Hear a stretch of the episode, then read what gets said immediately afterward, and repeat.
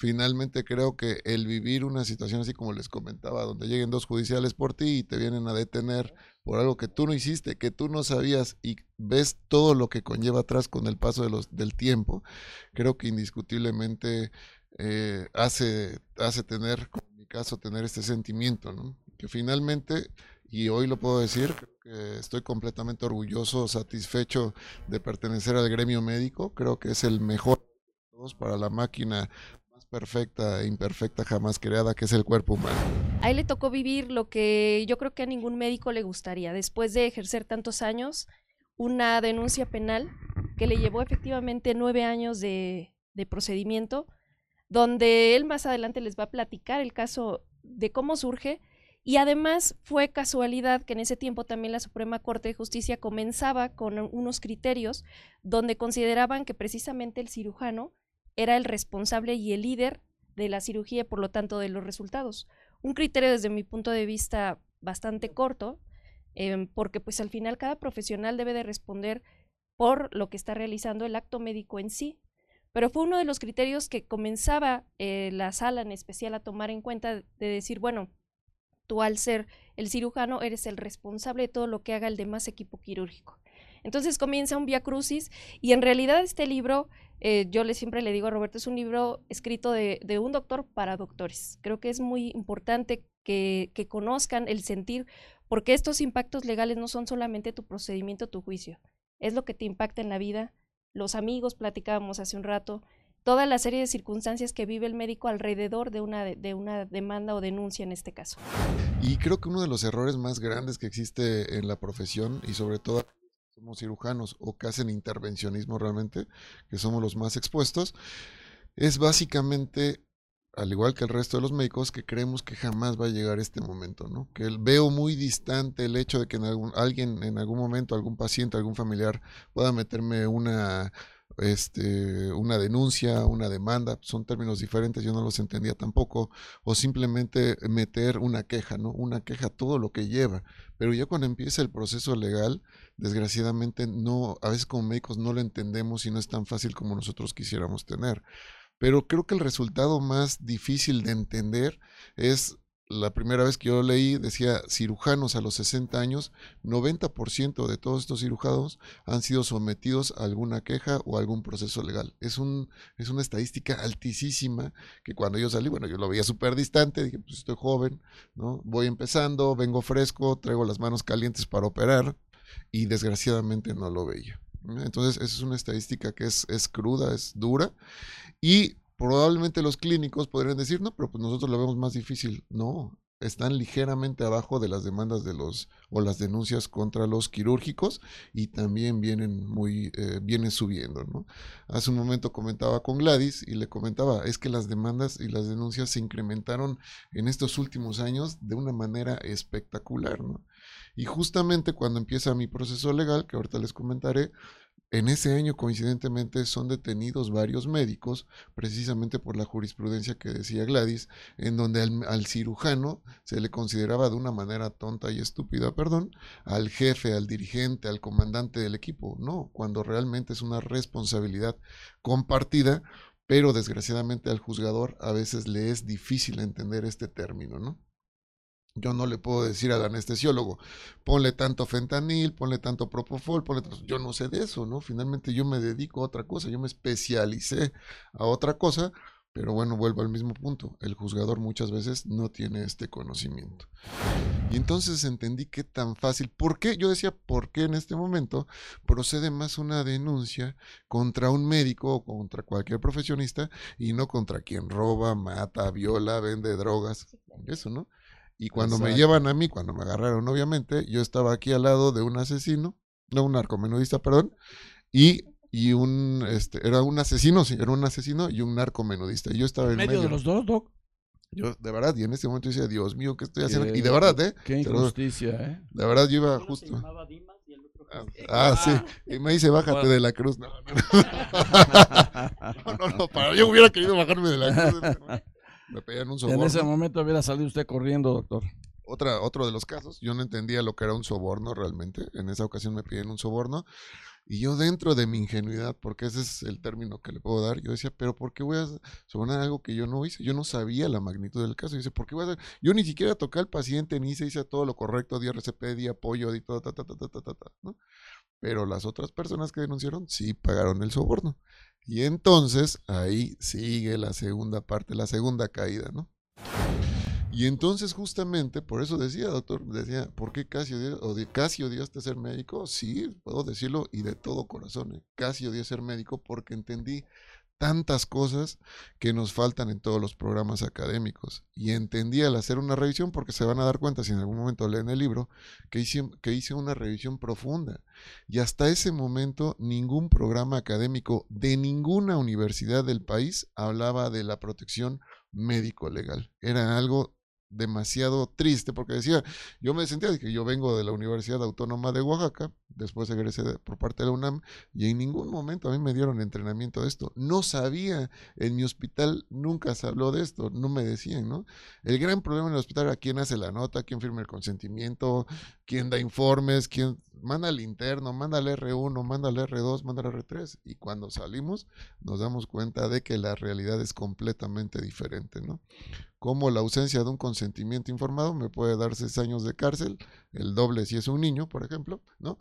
Y dicen, oye, un consentimiento informado, una firma, pero también como un consentimiento informado se, eh, se desecha por parte del juzgador, muy fácil, el familiar dice, es que yo no entendí que firmé, es que esa no es mi firma, se acabó. Entonces, algo que me condena a mí puede ser fácilmente desechado. Son términos que hasta la fecha, vuelvo a repetir, son muy difíciles de entender. Y básicamente el libro justamente habla de, esos, de esas deficiencias donde precisamente yo encontraba, ah, perdón, de algunas deficiencias, precisamente donde eh, teníamos muchas deficiencias los médicos en general, ¿no? no solamente los, los, especialistas, sino como médicos en general. Y realmente, pues varias cosas que nadie nos habla cuando nosotros acabamos, ¿no? Todos creemos, o al menos yo soy de Oaxaca, al menos yo venía con la idea de ser como el médico de, de pueblo de Cantinflas, ¿no? Siempre digo eso, ¿no? No sé si alguna vez vieron el señor médico, el señor doctor, ¿no? Y entonces, como que toda la población mexicana hasta el día de hoy se quedó con esa idea, ¿no? El doctor tiene que ser bien presentado, educado, culto, humano, inhumano hasta a veces, ¿no? No cobrar, debe saber de todo, opera corazón, cerebro, abdomen, pies, todo, ¿no? Y la verdad es que es, un, es una idea que, que desgraciadamente es errónea, es imposible. El, el, conocimiento médico es tan grande que tiene que dividirse y subdividirse también, ¿no? Entonces cada quien acá en la sociedad tomamos un rol completamente diferente. Hay pacientes que no son para mí y hay médicos que no son para los pacientes. Y es cierto y es completamente válido, ¿no? No tenemos que agarrar todo. Conforme vamos agarrando experiencia y va pasando el tiempo nos damos cuenta que hay casos que podemos tomar, hay casos que no podemos tomar, hay casos que podemos referir o referirnos a nuestro peor enemigo también. Porque es válido.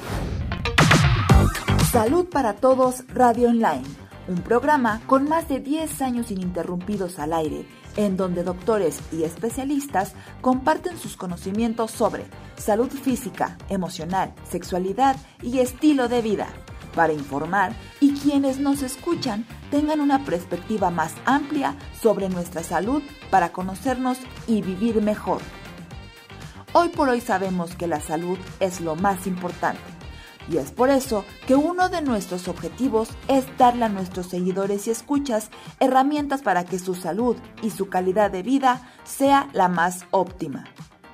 Salud para Todos Radio Online se transmite todos los jueves de 9 a 11 a.m. en vivo por Facebook y YouTube Live. Con presencia también en Instagram, TikTok, X, antes Twitter, Spotify, Google Podcast, iTunes, Anchor y todas las plataformas digitales, abarcando con ello un público muy amplio y de diferentes nacionalidades. Salud para Todos Radio Online, el mejor programa de salud en la web.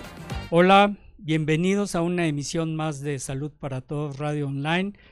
Los saludos a su servidor, el doctor Jaime Kleiman médico ginecobstetra que tengo mi sede aquí en el Hospital Español y en el Hospital Ángeles de las Lomas. Estamos transmitiendo desde el Centro de Investigación y docencia, doctor Alfonso Álvarez Bravo en el Hospital Español. Y les presento el día de hoy, pues es un programa muy especial. Y es un programa que estamos haciendo desde el auditorio de aquí del Centro de Investigación. Y les, les voy a presentar a mis co-conductores. El orden, el, el, orden de los factores no altera el producto. Así es que como tengo a, a la doctora eh, Maru Ramírez. Maru, bienvenida, muchísimas gracias. Ernesto Santillán. De repente aquí, de repente allá, qué bueno. Gabriel Rojas. Alicia Ortiz. Eh, Fernando Castillo. ¿Quién me falta? Eugenio, Salgado. Pues lo tengo aquí, casi me muerde. Dije, alguien me falta. Y, y bueno, Sánchez Vera, que eh, el día de hoy va a fungir como maestro de ceremonias, porque casi no le gusta el micrófono, entonces este, se lo vamos a pasar a él para que nos haga las presentaciones pertinentes. Eh, nos pueden seguir por Facebook, YouTube, Instagram y TikTok como arroba salud para todos radio y escuchar los podcasts por Spotify, Anchor, Google Podcast, iTunes y demás plataformas digitales como Salud para Todos, Radio Podcast. Y bueno, el día de hoy, como les decía, tenemos un programa muy especial porque aparte de, vamos, estamos festejando el Día del Médico, que es el día 23, pero decidimos adelantarnos un poquito y festejarnos a todos los que estamos aquí, todos los que hacen posible este programa este, está con nosotros el doctor Álvarez Navarro, al cual le, le, agradezco infinitamente su presencia. Vamos a tener una semblanza este, de, del hospital y de, bueno, sí, del hospital, pues dirigida por él. Es, es una grabación que hicimos.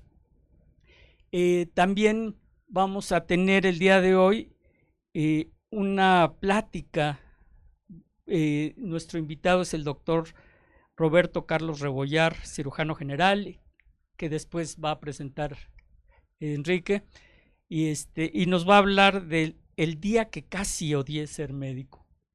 Yo espero que disfrutemos todos pues de este día, de, de esta transmisión, ¿sí? que se está haciendo en vivo para todos ustedes que nos están escuchando y, oyendo en casa. Y como decías, este, Gabriel.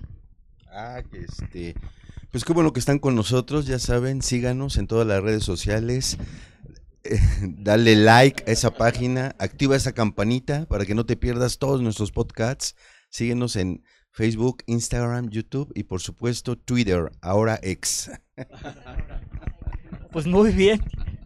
Sí, extrañábamos a este a Gabriel que nos dijera e, ese comercial. Pues bienvenido. Y bueno, le, le paso el micrófono a Enrique Sánchez Vera, pues ampliamente conocido por todos nosotros. Enrique, bienvenido, muchísimas gracias. Gracias, Doc, ya lo poquito que me dejaste hablar, bueno, pero te lo agradezco mucho. Amigos de Salud para Todos, me da enorme gusto volverlos a saludar. Sé que es un auditorio siempre eh, amplio, sobre todo amplio, porque además conocedor, porque aquí han conocido de todo, porque aquí se tratan muchos temas, o sea, temas interesantísimos. Aquí la mesa que tengo a mi lado, que son mis grandes amigos, además de compañeros, pues son grandes médicos. No, no, no lo voy a decir, ni me voy a ocultar, porque aquí los que tengo los conozco muy bien y sé de sus carreras, de sus trayectorias y pues eh, ya los presentó mi querido Jaime Kleiman a todos ellos. Y también hoy eh, me da mucho gusto que esté aquí el doctor Álvarez Navarro, que es el director de enseñanza e investigación aquí de la Sociedad de Beneficencia Española. Nos da mucho gusto que esté aquí porque va a ser un gran programa. Ya lo dijo también mi querido Jaime Kleiman, que va a ser un programa también para celebrar el Día del Médico, que eso es sensacional porque creo que va a haber de comer. Entonces ya, ya, ya, ya, ya, la, ya la hice, por, eso vine, porque digo, espero que cuando menos haya una tortita o algo, pero bueno, aquí vamos a tener algo al festejo. Menos dulces iba Ah, bueno, cuando menos dulces va a haber. Nos vamos a adelantar al Halloween, así es que aquí, si quieren venir a recoger dulces, aquí va a haber dulces. Así es que va a ser un programa muy, muy bonito. Ya veo aquí a los invitados que son de lujo, como siempre. el tema me encantó ese de que el día que odié, que casi, ¿verdad? Porque hay que decirlo, que casi odié ser médico, va a estar muy interesante, ¿no? Porque la verdad, eso de odiar ser médico, yo creo que no, no creo que haya muchos porque todos son muy buenas personas y siempre ayudan a la sociedad y a todos los pacientes. Así es que, bueno, pues aquí ya lo estoy viendo al doctor, se está riendo, o sea, señal de que nada más lo dijo de broma, ¿verdad? Lo de, de que casi odió ser médico, pues no, no, no, no. Yo, creo que nada más dijo, en un sueño de esos guajiro que tuvo, dijo, pues, ay, yo voy a odiar ser médico y pues no en, una guardia de castigo, que pobrecitos, ay, es donde sufren, ¿verdad? Y que no llega el relevo y échate otra noche, y, y pobre, ya nada más ya no sabe qué hacer, si echarse otra torta, otro café, o este, irse al baño, a ver a dónde, o a salir al área de recreación para dar que le dé un poquito el aire, y a la guardia, porque no, la guardia es permanente, ahí no pueden salir ni echar un, un, este, un refresco ni nada de nada, ¿verdad? Bueno, pues me da mucho gusto y este, a pesar de que el doctor Jaime Clemen me quitó un poquito el micrófono, pues ya me desquité. Así es que bueno, pues ya estamos aquí y vamos a empezar con el programa. Primero una semblanza, ¿verdad? Una, una que tenemos ahí de aquí de la, de la Sociedad de Beneficencia Española que aquí tenemos preparado, que ya lo ha anunciado el doctor Clayman. Así es que ahorita lo vamos a, observar y regresamos ya al programa de lleno porque el tema, la, la verdad, me, me luce muy interesante y este y así espero que sea para todos ustedes. Y, ya saben comuníquese a todas nuestras líneas. A dónde mi querido Jaime digo pues, mi querido pues ya sabes síguenos en todas las redes sociales YouTube Instagram Spotify todas las plataformas digitales. No te pierdas los podcasts pero sobre todo activa esa campanita para que no te pierdas ninguno de nuestros programas. Dale like a la página comparte. Y estamos ahí en Twitter ahora ex. Ay, qué odioso nombre del señor este. ¿Cómo se llama el dueño? Ya se me va ahorita el nombre. Musk. Ay, ay, señor Musk. Qué bueno que trajo. Ay, ¿puedo decir Tesla? Sí, ¿verdad? Sí puedo decir. Qué bueno que trajo, pero no, ¿por qué hizo esa tontería? Me hubiera consultado, yo le hubiera dicho un nombre más bonito. Si ya no le gustaba Twitter, pues le podríamos, podríamos poner Jaime o no sé. La verdad, hubiéramos podido poner Eugenio, o Gabriel, o Maru, o Enrique, que es el nombre más, Henry, que es el nombre más bonito. Eso hubiera sido más fácil, pero ponerle una mugrosa X. pero bueno, cada quien hay con su dinero lo que haga, ¿no? Al fin que no le, casi no le queda dinero al pobre del señor Moss, casi no tiene, pero bueno. Ay, señor Moss, en vez de que venga y nos traiga y nos mande unas tortas o algo para que ya no lo sigamos maltratando, todo estaría todo dar. Pues ahí va la semblanza. Hospital Español, casi dos siglos de labor altruista. El Hospital Español nace de un profundo sentido de altruismo, de la determinación de socorrer a los españoles verdaderamente necesitados, tal y como lo establecen sus estatutos, de asistir a los enfermos, de atenderlos procurando las mejores condiciones a su alcance para lograr la recuperación de su salud. 1842 fue el año en que se fundó para tal fin la Sociedad de Beneficencia Española, el día 9 de octubre. Tuvo que pasar un siglo antes de que se lograra el objetivo de contar con instalaciones propias, estas en la que hoy nos reunimos para celebrar a ustedes, los profesionales de la salud, a los médicos que década tras década han dedicado sus mejores esfuerzos a procurar la mejor atención a sus pacientes.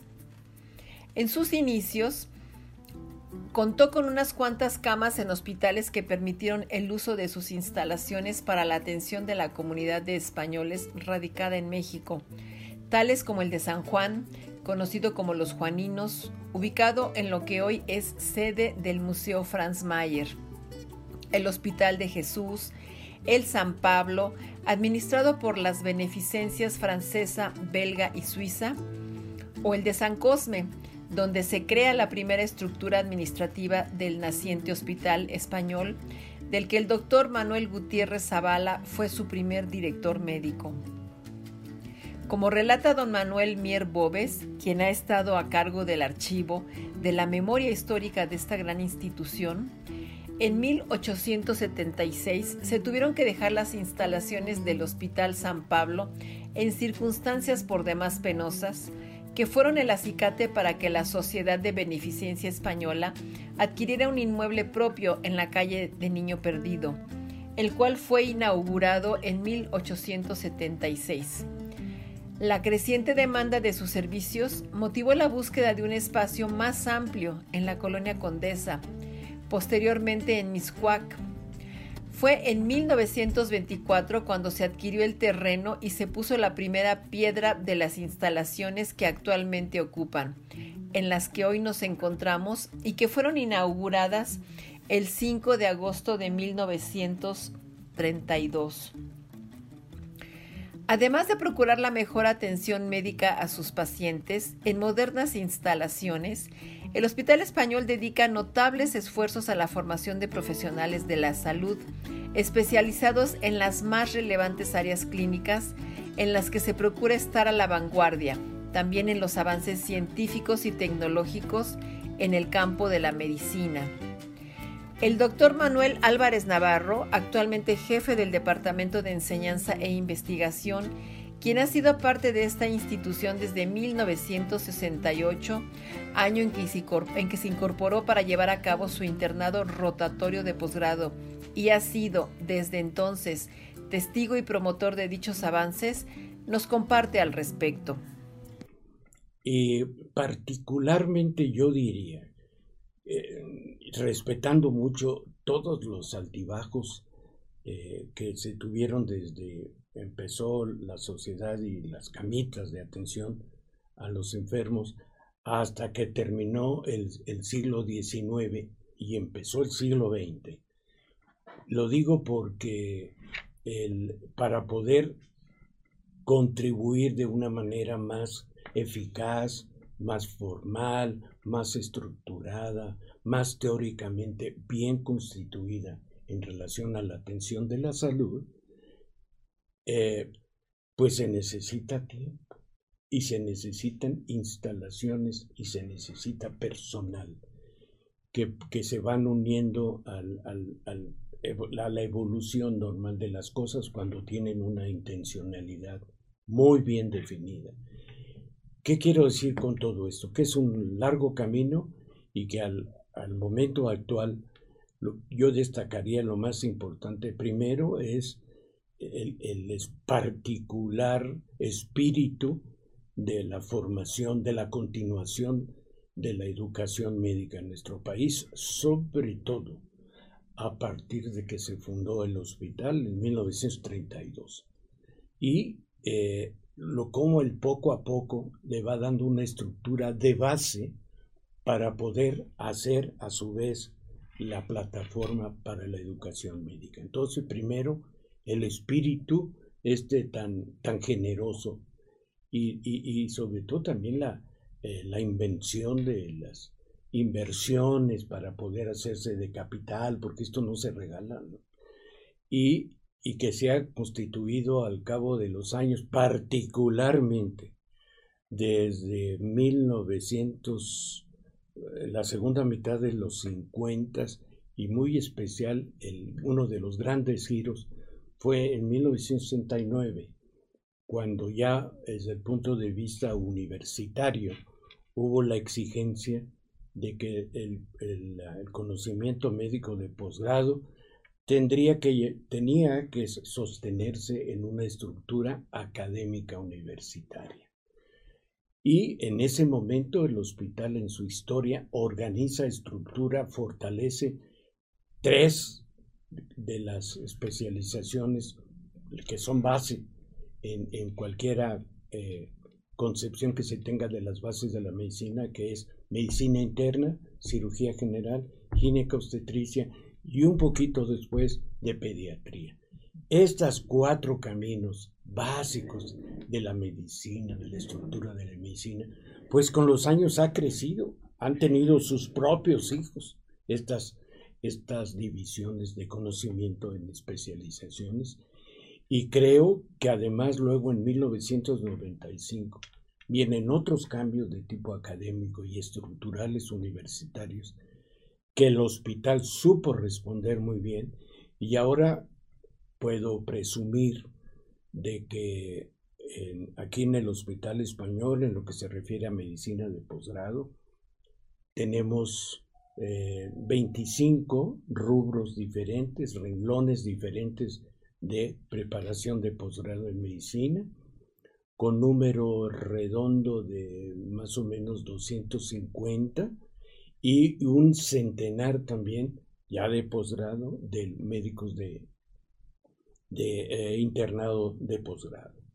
La relación académica se tiene básicamente con la UNAM y el posgrado también con la Salle, pero con todas las actividades que tenemos eh, forman un grupo de aproximadamente entre 10 y 12 universidades con las que tenemos esta relación recíproca, donde se preparan los jóvenes y nosotros exigimos también a las universidades, en fin, el fortalecimiento de crear el personaje médico de posgrado. Esa es una. Y, la otra, que bueno, el hospital esto no lo hiciera, no pudiera haberlo hecho o no lo puede, no lo pudiera estar haciendo si no se llenan otras dos condiciones. Una es los personajes, los maestros, los médicos de altísima calidad profesional y humana que se responsabilizan de la formación de los nuevos especialistas. Y la otra, que también desde el punto de vista material, voy a decirlo así, también las autoridades de la empresa están permanentemente ocupados en no, en no dejar de modernizar sus instalaciones para ofrecer mucha mejor oferta terapéutica o diagnóstica, además de la oferta académica. Yo creo que esto nos permite varias cosas y voy a terminar. No, usted sabe que aquí en el país también se nos hacen visitas de supervisión legal eh, para ver cómo andamos, si realmente somos, hacemos lo que decimos que hacemos y hemos tenido un permanente reconocimiento de la más alta numeración, y estoy hablando del 10, porque la, calificación va del, del 10, del 1 al 10, y hemos tenido cada vez que vienen calificaciones altísimas.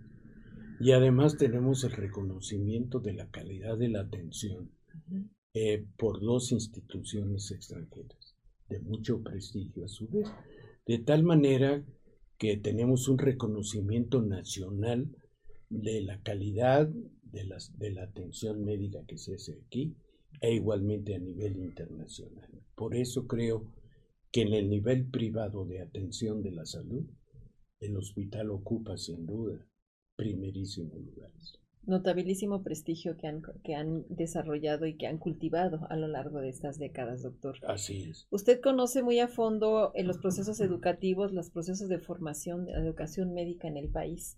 ¿Nos podría hablar eh, cuáles serán esas principales características? ¿Qué retos se afronta en la actualidad, doctor? ¿Cómo ah, considera usted sí. que se daban a Sí, cómo no. Eh, esto que acabo de comentar hace un par de minutos bueno, se enfrenta también con una realidad, como yo puedo decir, la realidad que está de la reja límite de los terrenos del hospital hacia la calle. Ahí hay varias cosas que son de, naturaleza inclusive nacional. Esto no, no es solo para el hospital, todo lo que estamos metidos en educación médica. Inclusive también afecta a la formación de pregrado en las escuelas de medicina. Pero volvamos al posgrado. Eh, para poder aspirar a ser un residente de especialidad, el médico recibido tiene que presentar un examen, un examen nacional de conocimientos, cuyas iniciales eh, de examen nacional de aspirantes a residencias médicas es ENARM. Y pues, tiene uno que presentar el examen. Y si uno es seleccionado pues ah, ya puede uno entrar en el mejor de los casos según el propio desarrollo en el examen a la, a la especialización que quiere. Esta, esta aceptación, el número de aceptados, también tiene un límite especial. Este límite racional de las cosas es que no, no, no, se, no se asegura una, una plaza de residente a todos los muchachos que presentan el examen. Entonces, se tienen que escoger los mejores. Y al decir mejores es, se, se va, voy a dibujar mejor el problema. El, este examen empezó a fines de los años 70 eh, del siglo pasado y, y entonces tiene 43, 44 años de existir. Y al principio pues eran 2.500, 3.000 muchachos jóvenes, lo quiero decir muchachos y jóvenes, eh, que presentaban el examen. Pero ahora el, el último examen es de conocimiento indirecto, que andamos cerca de que se presenten 100.000 muchachos. De tal manera que la competencia, entre comillas, además de medir el conocimiento médico, también depende de cuántos eligen en relación a las plazas que el país ofrece. Entonces, examen, a ser seleccionado y estar dentro de la posibilidad de las plazas que tiene el país. Y entonces ese es un problema del país, el área de la atención de la salud y todo eso. Okay. Ese es uno. Pero luego después vienen otros asuntos. Por ejemplo, cuando uno termina la especialización en algo, tiene uno que presentar una certificación de conocimientos ante el consejo propio de la especialidad que uno profesa. Yo voy a leer, yo como ginecólogo tengo que ir a presentar otro examen para que me den la bendición papal de que sí me certifican como ginecólogo que sabe el ABC de la, de la especialidad. Entonces puede ser que alguno de los jóvenes pues no pase el examen. Tiene oportunidad de repetirlo, etcétera. Pero ese es otro de los pequeños, a veces grandes obstáculos que todo joven que está ahora haciendo una especialidad debe afrontar y debe superar. Y lo sabe, ahora ya lo sabe hace un buen número de años, la presentación del examen de certificación era exclusiva, estaba eh, basado exclusivamente en mi decisión personal de presentarlo, ¿no? Ahora es una obligación legal y es obligación porque además si yo quiero entrar, por ejemplo, aquí al hospital, tengo que, tengo que presentar mi certificado de que ya fui bendecido. A través de la Sociedad Médica Hispano-Mexicana, fundada en 1969, la labor de la Sociedad de Beneficencia Española se abrió al intercambio de ideas en temas médicos, científicos y artísticos, incluyendo expresiones creativas a través de la pintura, literatura, música y otras actividades ligadas a la medicina. Han transcurrido así 181 años de intensa labor, de la cual año tras año se rinde un informe detallado. En palabras de don Pedro Ramos Martínez, colaborador de la revista Aquí de la Sociedad de Beneficencia Española, a 181 años de un sueño, hoy contamos con un magnífico hospital. Desde la fundación hasta ahora han pasado 57 presidentes, siendo el actual don Daniel Suárez Rodríguez. Gracias a ellos, a los numerosos socios y médicos que han aportado tiempo, conocimiento y capacidad en la toma de decisiones, se, logrado, se han logrado importantes cambios y actualizaciones, por lo que esta sociedad de beneficencia española mantiene gran prestigio como entidad prestadora de servicios de salud y asistenciales, por lo que ha logrado el reconocimiento de ser una de las instituciones de mayor prestigio en América Latina no solo por sus excelentes instalaciones y equipo diagnóstico, sino por la calidad y capacidad de su recurso humano. Enhorabuena a todo el personal de atención a la salud de esta gran institución. Aquí probablemente vale la pena traer aquí a, colación cuáles son, cuáles son los modelos actuales para educar. ¿Sí? Eh, y, lo muy importante es parte de lo que he dicho, pero por ejemplo, considerar la enseñanza basada, el aprendizaje, mejor dicho, basado en el aprendizaje que está basado en, en competencias, que es un, es, un, es un término que describe, que no es nuevo, eso ya tiene un poquito, este, pero las competencias. Otro detalle, y esto es inclusive universitario también, formamos parte de la misma intención, la evaluación de la educación. La evaluación como un fenómeno que vivimos todos. Universidad, la sede, los profesores, los alumnos. Nosotros tenemos aquí ya establecido un sistema de, de evaluación bajo la forma de encuesta para los muchachos y nos damos cuenta de cómo andan. Pero la evaluación es fundamental y la otra la integración de todo esto en los sistemas de crecimiento social, de desarrollo social. Así es que son eso. Eh, y hay otros elementos que, conforman los nuevos conceptos de la, del aprendizaje. Y es probablemente mucho más valioso decir, es más importante decir, aprender que enseñar. Yo te agradezco mucho a ti porque me enseñaste. No, te agradezco porque aprendí. Eso es cualitativamente, emocionalmente, integralmente, es otra cosa superior a, ser enseñado. Mejor, enséñame a aprender. Doctor, pues muchísimas gracias y digamos en el marco de esta ocasión y para cerrar, pues muchas felicidades por su ser médico. Muchas gracias, por esta, por compartirnos su experiencia. ¿Y qué le dirá a los médicos, a sus colegas en su día? Ah, bueno, pues qué más. Este, somos compañeros, como dicen en mi rancho. Este, pues somos compañeros de intenciones. Para no decir compañeros de parranda. no, pero nos une un sentimiento que, si me lo permite decir, es un sentimiento que existe desde Hipócrates, por señalar a alguien de nuestra cultura, de este lado del mundo, desde Hipócrates, desde Sócrates, antes de Hipócrates. Sí, tienes que estar estudiando, tienes que seguir estudiando, estás perdido.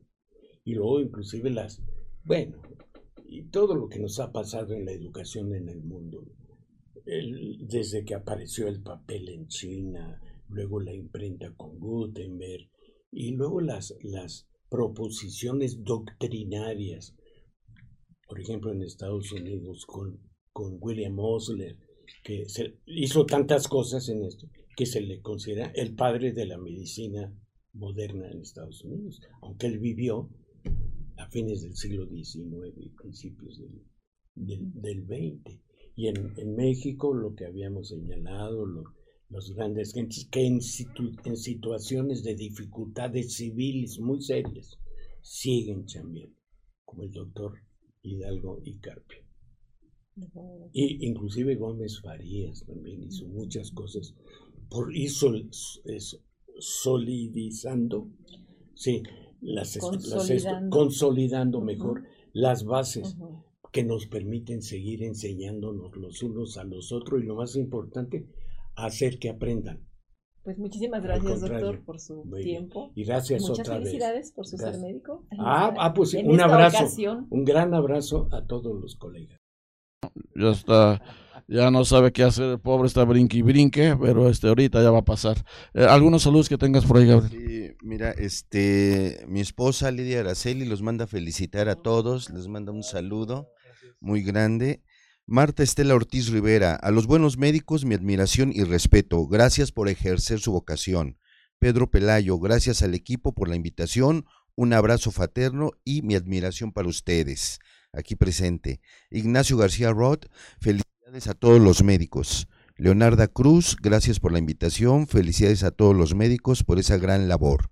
Magdalena Chavarría, bendiciones a todos. Gremlin Cruz nos está viendo. Saludos, Gremlin. Qué bueno que andas por aquí. Adelante. Ya me están llamando, no estoy para nadie ahorita. Las tortillas no llegan hasta el rato. Perdón, perdón, perdón. Bueno, ya vamos ahora sí con el invitado que es el doctor Juan, este, Roberto Carlos, tiene nombre de cantante famoso.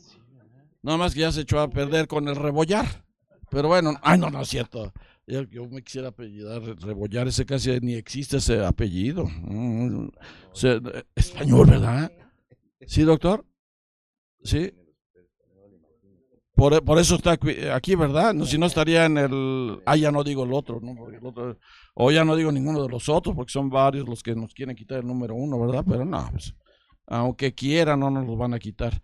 Bueno, el tema, el día que casi odié ser médico. Híjole. Pásele, doctor. Que aquí, bravo. Pásele, porque ahorita sí le vamos a dar duro y con todo. Gracias, gracias. Pues bueno, pues este, doctor, a ver, eh, platícanos un poquito el tema, cómo se le ocurrió el tema y hablar de este, de esta situación de que casi odió usted ser médico, porque además eso, la verdad, me, tiene, me, tiene sorprendido, de, muy bonito título del, de, del tema, porque la verdad digo, pues yo creo que son poquitos los que, que, le pasaron lo mismo a usted, que estaba usted bien dormido y de repente amaneció así, digo, ya no quiero ser médico. No, pues qué pasó. No, no estaba dormido, doctor. Llegó una orden de aprehensión por mí. ¡Ay! Con razón era eso. que no es una situación muy común. No fue fácil, ¿verdad? Sí, no, pues nada, antes que nada, gracias. Gracias por esta invitación en este espacio. Eh, eh, muy grato de regresar aquí también al Hospital Español. Y pues sí, efectivamente, lo que comentábamos ahorita, el título es, es que es agresivo. De hecho, la primera persona que leyó el libro y que vio el título fue mi papá. Y mi papá fue el primero que se sorprendió muchísimo y decía, oye, pero es que ¿cómo puede ser? Como le digo, no, papá. Finalmente creo que el vivir una situación así como les comentaba, donde lleguen dos judiciales por ti y te vienen a detener por algo que tú no hiciste, que tú no sabías y ves todo lo que conlleva atrás con el paso de los, del tiempo, creo que indiscutiblemente eh, hace, hace tener, como en mi caso, tener este sentimiento, ¿no? Que finalmente y hoy lo puedo decir, que estoy completamente orgulloso, satisfecho de pertenecer al gremio médico, creo que es el mejor de todos para la máquina más perfecta e imperfecta jamás creada, que es el cuerpo humano. Ah, yo creo que me... no lo estoy leyendo, no tengo que leer. A, a ver, quiere que, a ver, hay un video. Hay un video. Ah, ah, sí, cierto, se me olvida que hay un video. Perdón, ya me estoy... Digo, y lo grabó y le costó un montón de trabajo al doctor y después no pasarlo. No, hombre en lo que Sai lo pone ahí, mira, hay otro saludo. Ignacio García Roth. Un saludo al Sánchez Vera, que fue fundador con Hipócrates de la Escuela Médica. Vete al diablo, sangrón este. Es, que voy a andar yo. Bueno, bueno, sí, conocí a Hipócrates, pero no, no, no me llevaba con él, o sea, tampoco, pues no, no, no, así es que ni me echen a mí la bronca de que, que yo fundé con él, ni que nada, nada de nada. Bueno, todas las semblanzas, es del, es del doctor, este, mi querida Sai, sí, ¿verdad? A ver, va, échale el mejor el video porque el doctor se tardó como tres años en hacerlo. Vámonos con él. Hola, ¿qué tal? Soy el doctor Roberto Rebollar, soy especialista en cirugía general y en esta ocasión quiero hacerles la presentación de la segunda edición del libro El día que casi odié ser médico. Un libro que nace justamente con el proceso legal que hubo hace nueve años en mi contra y en donde básicamente me di cuenta de todas las carencias que teníamos en cuanto a nuestra preparación como personal de salud con lo que respecta a la medicina legal. En este libro básicamente lo que tratamos de abordar son los puntos legales más importantes para el ejercicio de cualquier área de la salud. Nutrición, psicología, especialidades médicas, medicina general, enfermería, etc. Ya que debemos de tener en cuenta que cada vez más las demandas eh, contra el personal de salud de la salud son más frecuentes. Este es un libro que sinceramente desearía yo que todo personal de la salud cuando va iniciando su preparación lo leyera para tener las herramientas necesarias y evitar llegar al mismo proceso legal al que yo llegué y que me llevó nueve años resolver. Por otro lado, es muy importante mencionar que no solamente abordamos el aspecto legal de la medicina, sino que también eh, abordamos otros puntos muy importantes como lo que es relaciones interpersonales, contabilidad, administración, eh, relaciones eh, públicas eh, con nuestros pacientes, cómo montar un consultorio, qué requisitos, etcétera, cuestiones que muy difícilmente nos enseñan cuando vamos egresando de nuestra especialidad. Sin más, deseo que sea de su agrado y gracias. Lamparearon, híjole, parezco conejo lampareado y ahorita de repente Ya estamos aquí de regreso otra vez en Salud para Todos, amigos. No se vayan, está de veras muy interesante el tema. Y también este quisiera que la licenciada Gladys Cano Díaz también hablara un poquito del tema, porque ella estuvo ahí involucrada. Es la directora jurídica nacional de Promenal. Nos gustaría también que nos comentara un poquito, este, doctora o directora, sí, bueno, licenciada. Ya la quiero hacer doctora, pero pues ¿qué tiene? Ya nada más le falta un pasito. ¿verdad? a, ver, doc, ¿qué, ¿qué nos puede decir, licenciada? Pues la verdad que tengo el gusto de ser amiga de Roberto desde hace muchos años. A él le tocó vivir lo que yo creo que a ningún médico le gustaría. Después de ejercer tantos años, una denuncia penal que le llevó efectivamente nueve años de, de procedimiento, donde él más adelante les va a platicar el caso de cómo surge.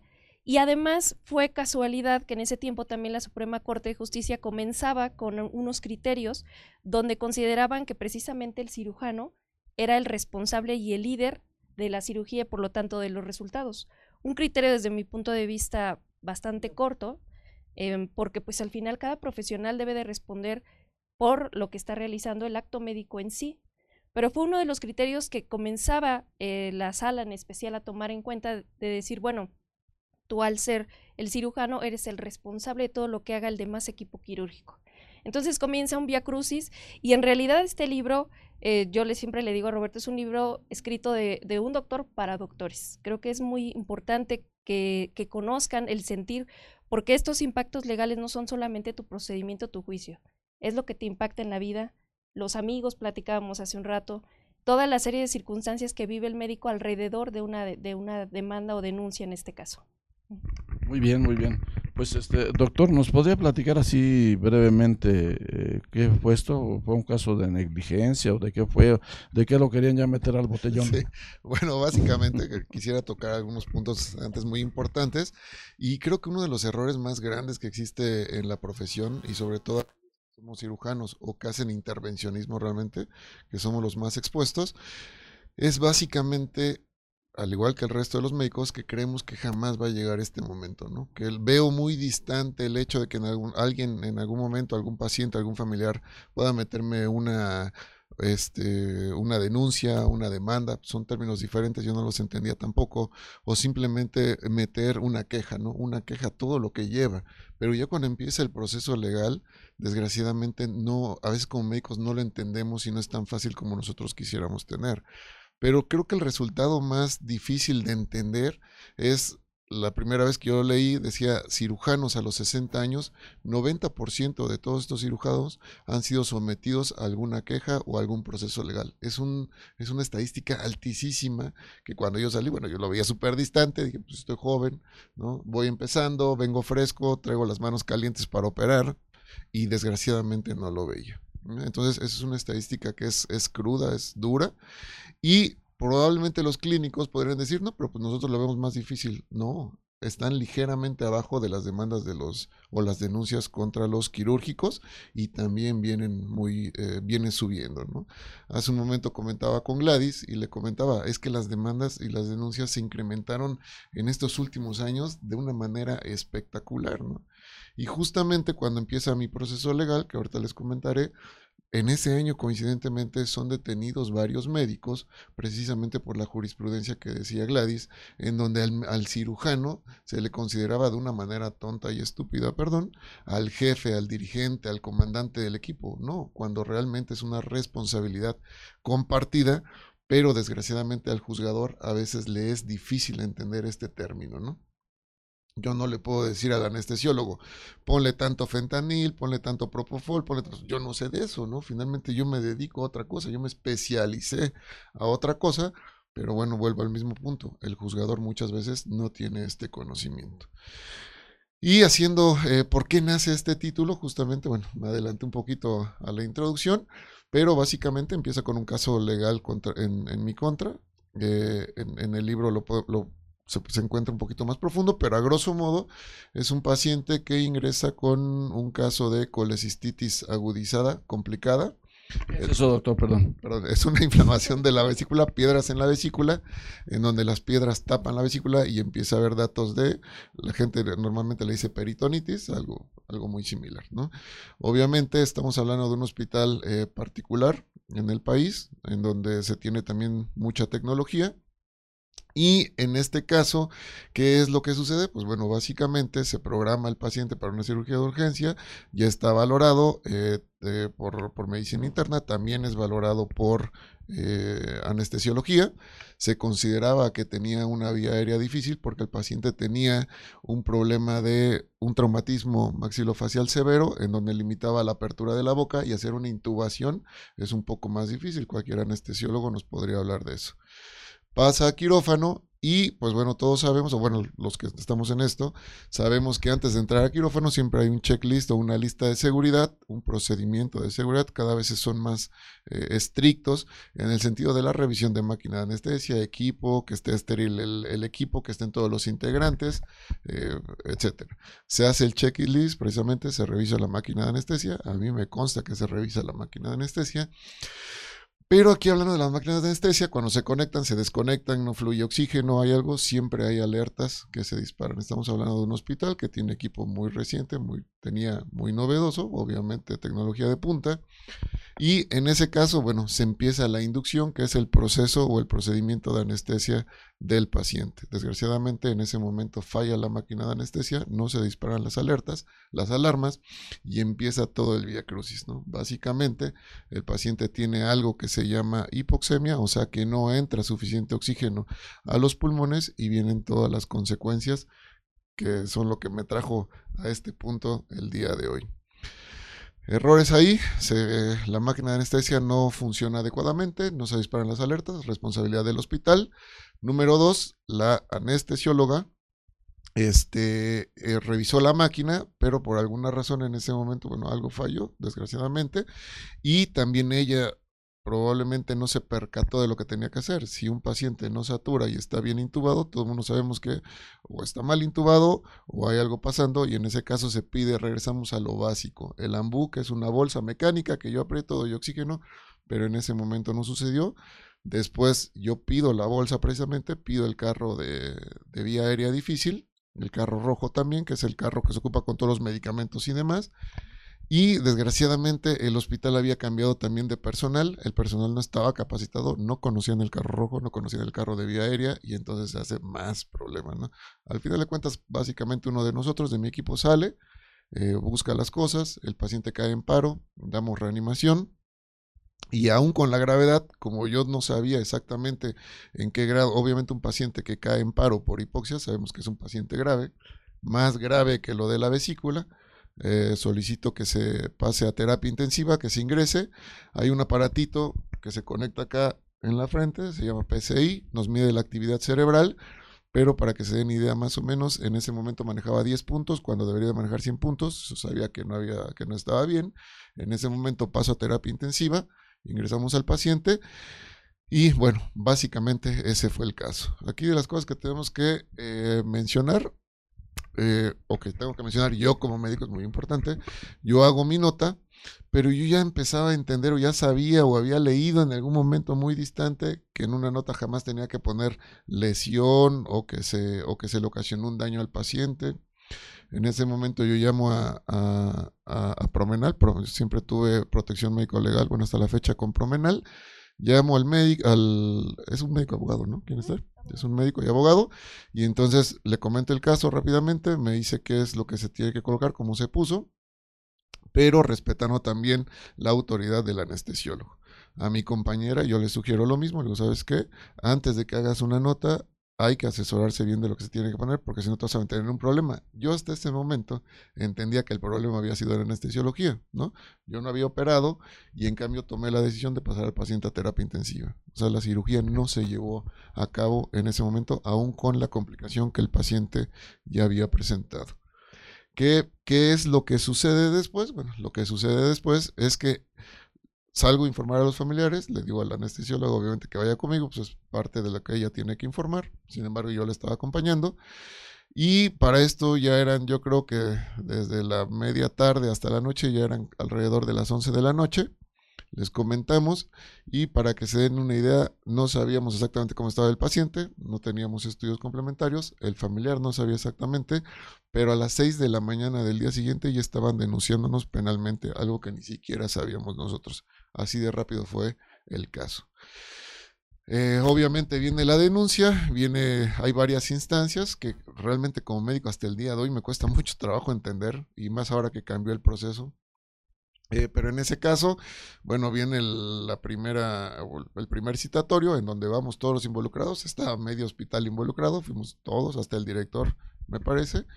Hicimos la, la primera declaración y posteriormente empieza el, desahogo y aquí hay algo bien importante que siempre les comento a muchos compañeros, incluso algunos que, eh, el día de hoy están demandados o denunciados, que básicamente hay, hay, una frase que a mí me gusta mucho que dice que el camino al infierno está lleno de buenas intenciones, ¿no?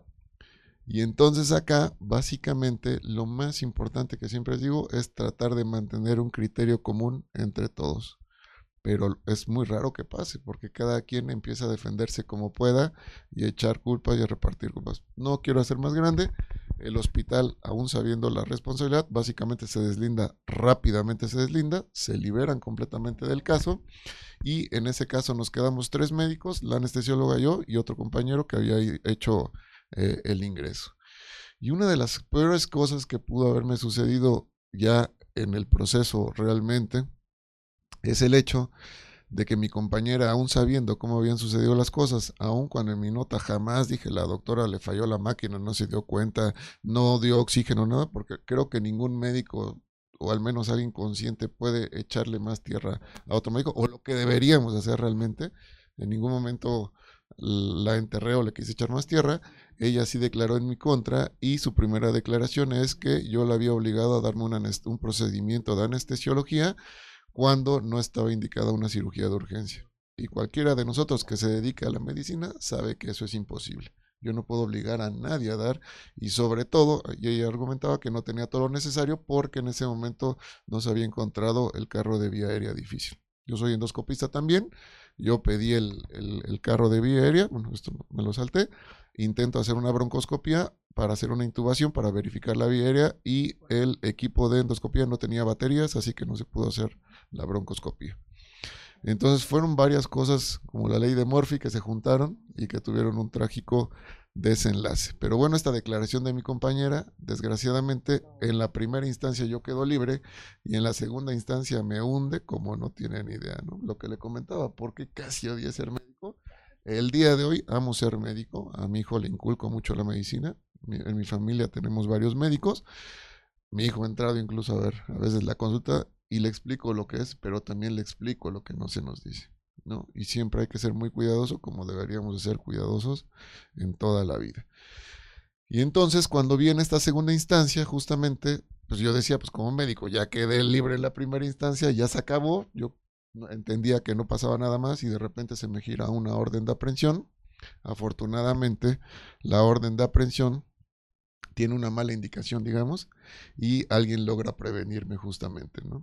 Y cuando llamo justamente, empiezo a entender el sistema corrupto que existe en México, porque es la realidad de las cosas. Y dentro de esa corrupción, en esa ocasión, me habían retenido, ¿cómo se llama Gladys? Bueno, retienen una, de, una orden de aprehensión para que me agarraran viernes, sábado, domingo y me quedara todo el fin prisionero. ¿Sí es así? Bueno, ok. Eso se arregla fácilmente en el MP y a cualquier médico nos pueden agarrar así. Con el paso del tiempo fui haciendo más relaciones. Actualmente conozco jueces, magistrados, bueno, varias instancias y poco a poco fui conociendo cómo funcionaba. Paradójicamente, hace poco tiempo conocí a la persona que a nivel eh, de la Ciudad de México había librado mi orden de aprehensión justamente, se me hizo muy paradójico porque ahora lo estaba operando. Y no lo sabía hasta, él solo me dijo, ¿no? Pero, bueno, si me hubieran atrapado no estaría aquí operándote, ¿no? Y me contestó una cosa muy chistosa que, bueno, no lo voy a decir. No, no, no. Sí, dígalo, no. No pasa nada. No. Dígalo, dígalo. No, no, no, no. No, no sé qué me está viendo. nosotros. Se llama más que nosotros que lo vamos a difundir, pero no pasa nada. No, no, no, fue algo muy chistoso y que me decía, los que fueron a agarrarlo fueron unas personas sumamente novatas, doctor, porque no se hace así. Y entonces entendí qué tan fácil, ¿por qué? Yo decía, ¿por qué en este momento procede más una denuncia contra un médico o contra cualquier profesionista y no contra quien roba, mata, viola, vende drogas? Eso, ¿no? Y cuando me llevan a mí, cuando me agarraron, obviamente, yo estaba aquí al lado de un asesino, no un narcomenudista, perdón, y, y un, este, era un asesino, sí, era un asesino y un narcomenudista. Y yo estaba en medio, medio de los dos, Doc. Yo, de verdad, y en ese momento decía, Dios mío, ¿qué estoy haciendo? Qué- Y de verdad, ¿eh? Qué injusticia, ¿eh? De verdad, yo iba justo. Ah, ah, sí. Y me dice, bájate de la cruz. No, no, no. no, no, para, yo hubiera querido bajarme de la cruz. Me pedían un En soborno. ese momento hubiera salido usted corriendo, doctor. Otra, otro de los casos, yo no entendía lo que era un soborno realmente. En esa ocasión me piden un soborno. Y yo dentro de mi ingenuidad, porque ese es el término que le puedo dar, yo decía, pero ¿por qué voy a sobornar algo que yo no hice? Yo no sabía la magnitud del caso. Y dice, ¿por qué voy a hacer? Yo ni siquiera toqué al paciente, ni hice, hice todo lo correcto, di RCP, di apoyo, di todo, ta, ta, ta, ta, ta, ta, ta, ¿no? Pero las otras personas que denunciaron sí pagaron el soborno. Y entonces ahí sigue la segunda parte, la segunda caída, ¿no? Y entonces básicamente el proceso se empieza a complicar cada vez más, ¿no? El juez agarra la idea de mi compañera, hay un soborno, los peritos salen muy, muy en mi contra, incluso me acuerdo de una perito anestesióloga justamente, que le deseo que ya se haya muerto si ya está viendo el programa, no, es cierto. Y ella justamente siendo perito y siendo una anestesióloga muy reconocida, sinceramente, ella declara que yo era responsable del equipo quirúrgico y de anestesiología. Esa declaración, quitarla, fue de lo más difícil que pudo haber en, en todo el proceso, ¿no? Y entonces justamente, por eso decía, doctor, decía, ¿por qué casi, odi- odi- casi odiaste ser médico? Sí, puedo decirlo y de todo corazón, ¿eh? casi odié ser médico porque entendí tantas cosas que nos faltan en todos los programas académicos. Y entendí al hacer una revisión, porque se van a dar cuenta si en algún momento leen el libro, que hice, que hice una revisión profunda. Y hasta ese momento ningún programa académico de ninguna universidad del país hablaba de la protección médico legal. Era algo demasiado triste porque decía, yo me sentía que yo vengo de la Universidad Autónoma de Oaxaca, después egresé por parte de la UNAM y en ningún momento a mí me dieron entrenamiento de esto. No sabía, en mi hospital nunca se habló de esto, no me decían, ¿no? El gran problema en el hospital era quién hace la nota, quién firma el consentimiento, quién da informes, quién manda al interno, manda al R1, manda al R2, manda al R3 y cuando salimos nos damos cuenta de que la realidad es completamente diferente, ¿no? Como la ausencia de un consentimiento informado me puede dar seis años de cárcel, el doble si es un niño, por ejemplo, ¿no? Y dicen, oye, un consentimiento informado, una firma, pero también cómo un consentimiento informado se, eh, se desecha por parte del juzgador, muy fácil, el familiar dice, es que yo no entendí que firmé, es que esa no es mi firma, se acabó. Entonces, algo que me condena a mí puede ser fácilmente desechado. Son términos que hasta la fecha, vuelvo a repetir, son muy difíciles de entender. Caray, qué situación tan complicada, doc. Sí, sí, lo entiendo. ¿Tienes ahí algunos saludos, este, mi querido Gabriel?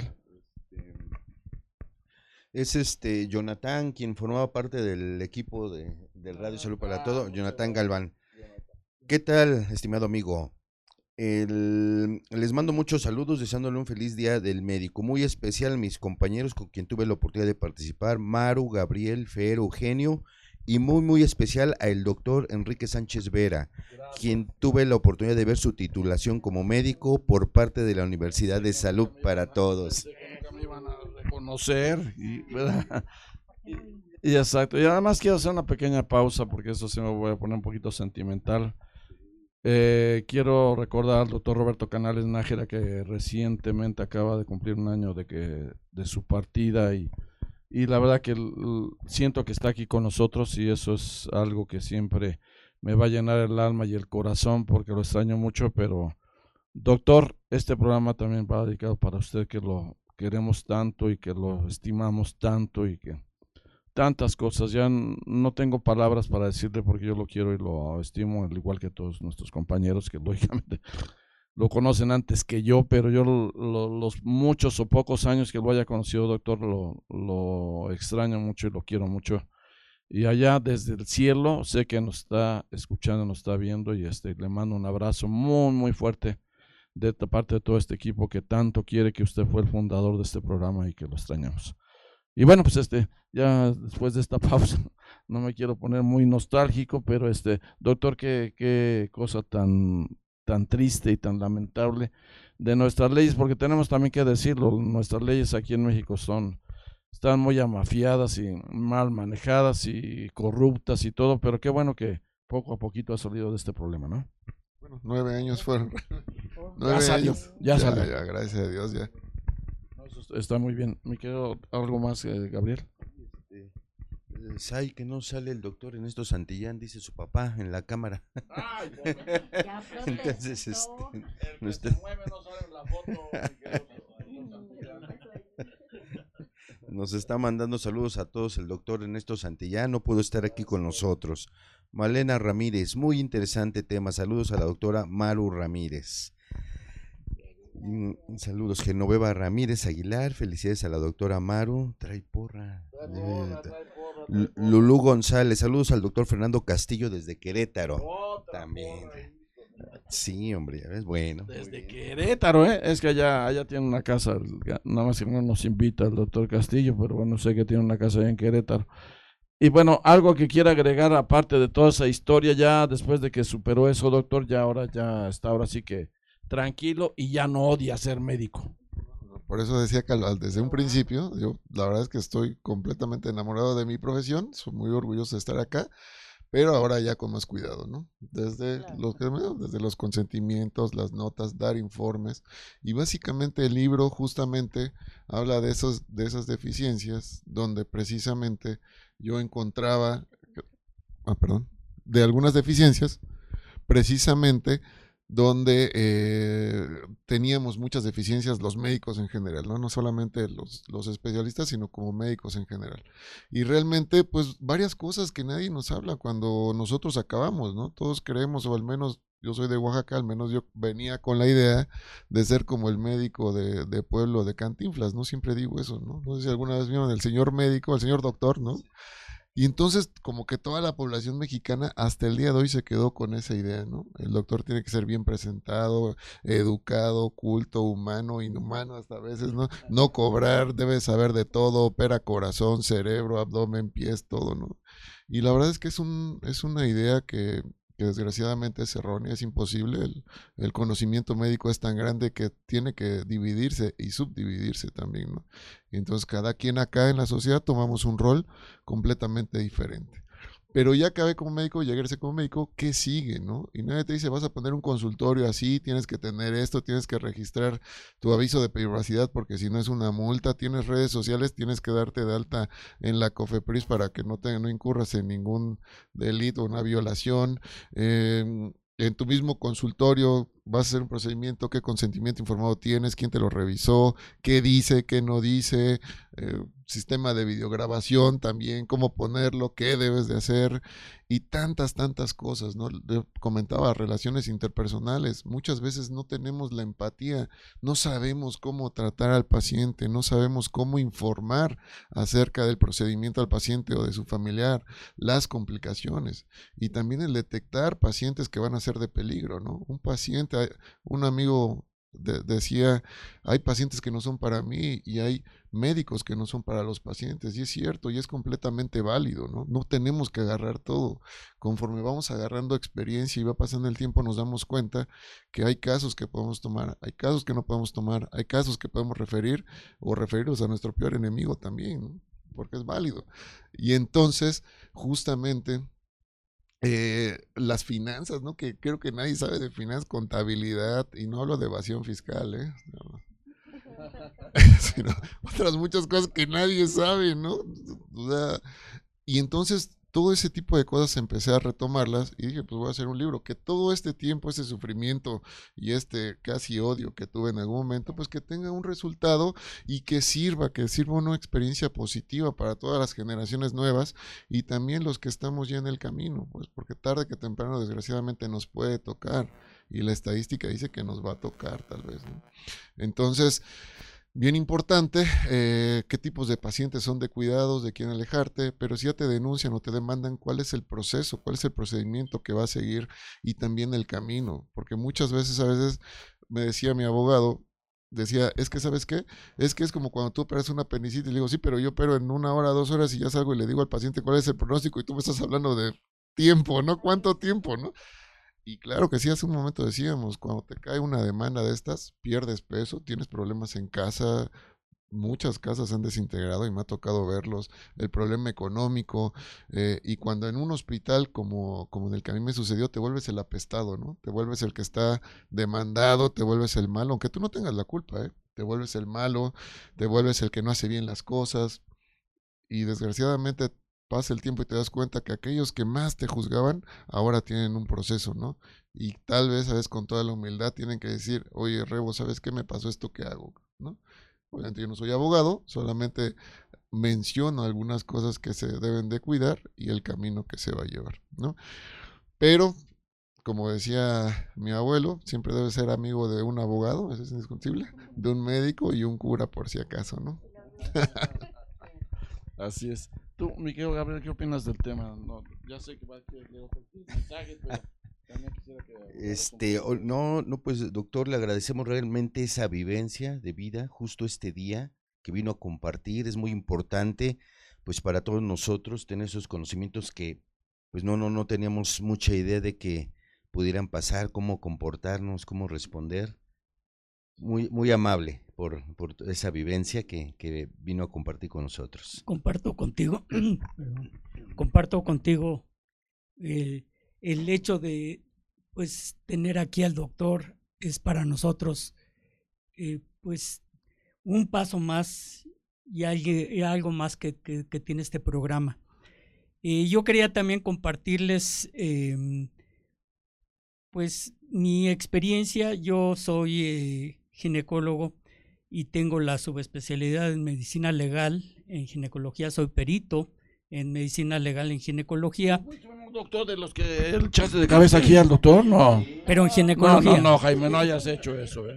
No, y de hecho he participado en, este, en juicios en los que el juez cuando no tiene una, una eh, relación clara de quién tiene la culpa, si el demandante o el demandado, pide una tercera opinión, ¿sí? el tercero en discordia. Y en, esos, en ese tipo de juicios he participado. ¿no? Y bueno, eh, pues he sabido de, he estado de un lado y de otro lado. ¿sí? He estado viendo juicios en los que en un momento dado, pues de todas, todas, el, pues el médico, el que, o sea, yo, yo siempre lo he dicho, un médico no va a, hacerle daño a propósito a un paciente. ¿Sí? Eso, partiendo de esa base, yo creo que podemos ver todo lo demás. Obviamente, si, se, si hay negligencia, si hay impericia, entonces, y si se puede comprobar ese tipo de cosas, obviamente es, es algo que, bueno, pues este, ya hay culpa y hay que ver también el, la cuestión si es civil o penal. Sí, porque la, la, instancia civil, pues lo que, lo que está pidiendo es reparación del daño. ¿Sí? Y, y, y no le importa si al doctor lo, lo aprenden o lo meten al, al bote. Si lo meten al bote o, o, o si lo dejan este, eh, que, que pase el proceso fuera de... Pero la, eh, uno es punitivo, o sea, que lo tienen aprendido, le quitan su libertad, que es, algo, es un bien de todos nosotros, ¿sí? Y el hecho de, y, el, y en, el, en la cuestión civil, pues obviamente uno tiene que, pues, sacar a veces dinero que no tiene para reparación, entre comillas, del daño. Maestro, ¿quería decir algo? No es que vi que levantó la mano.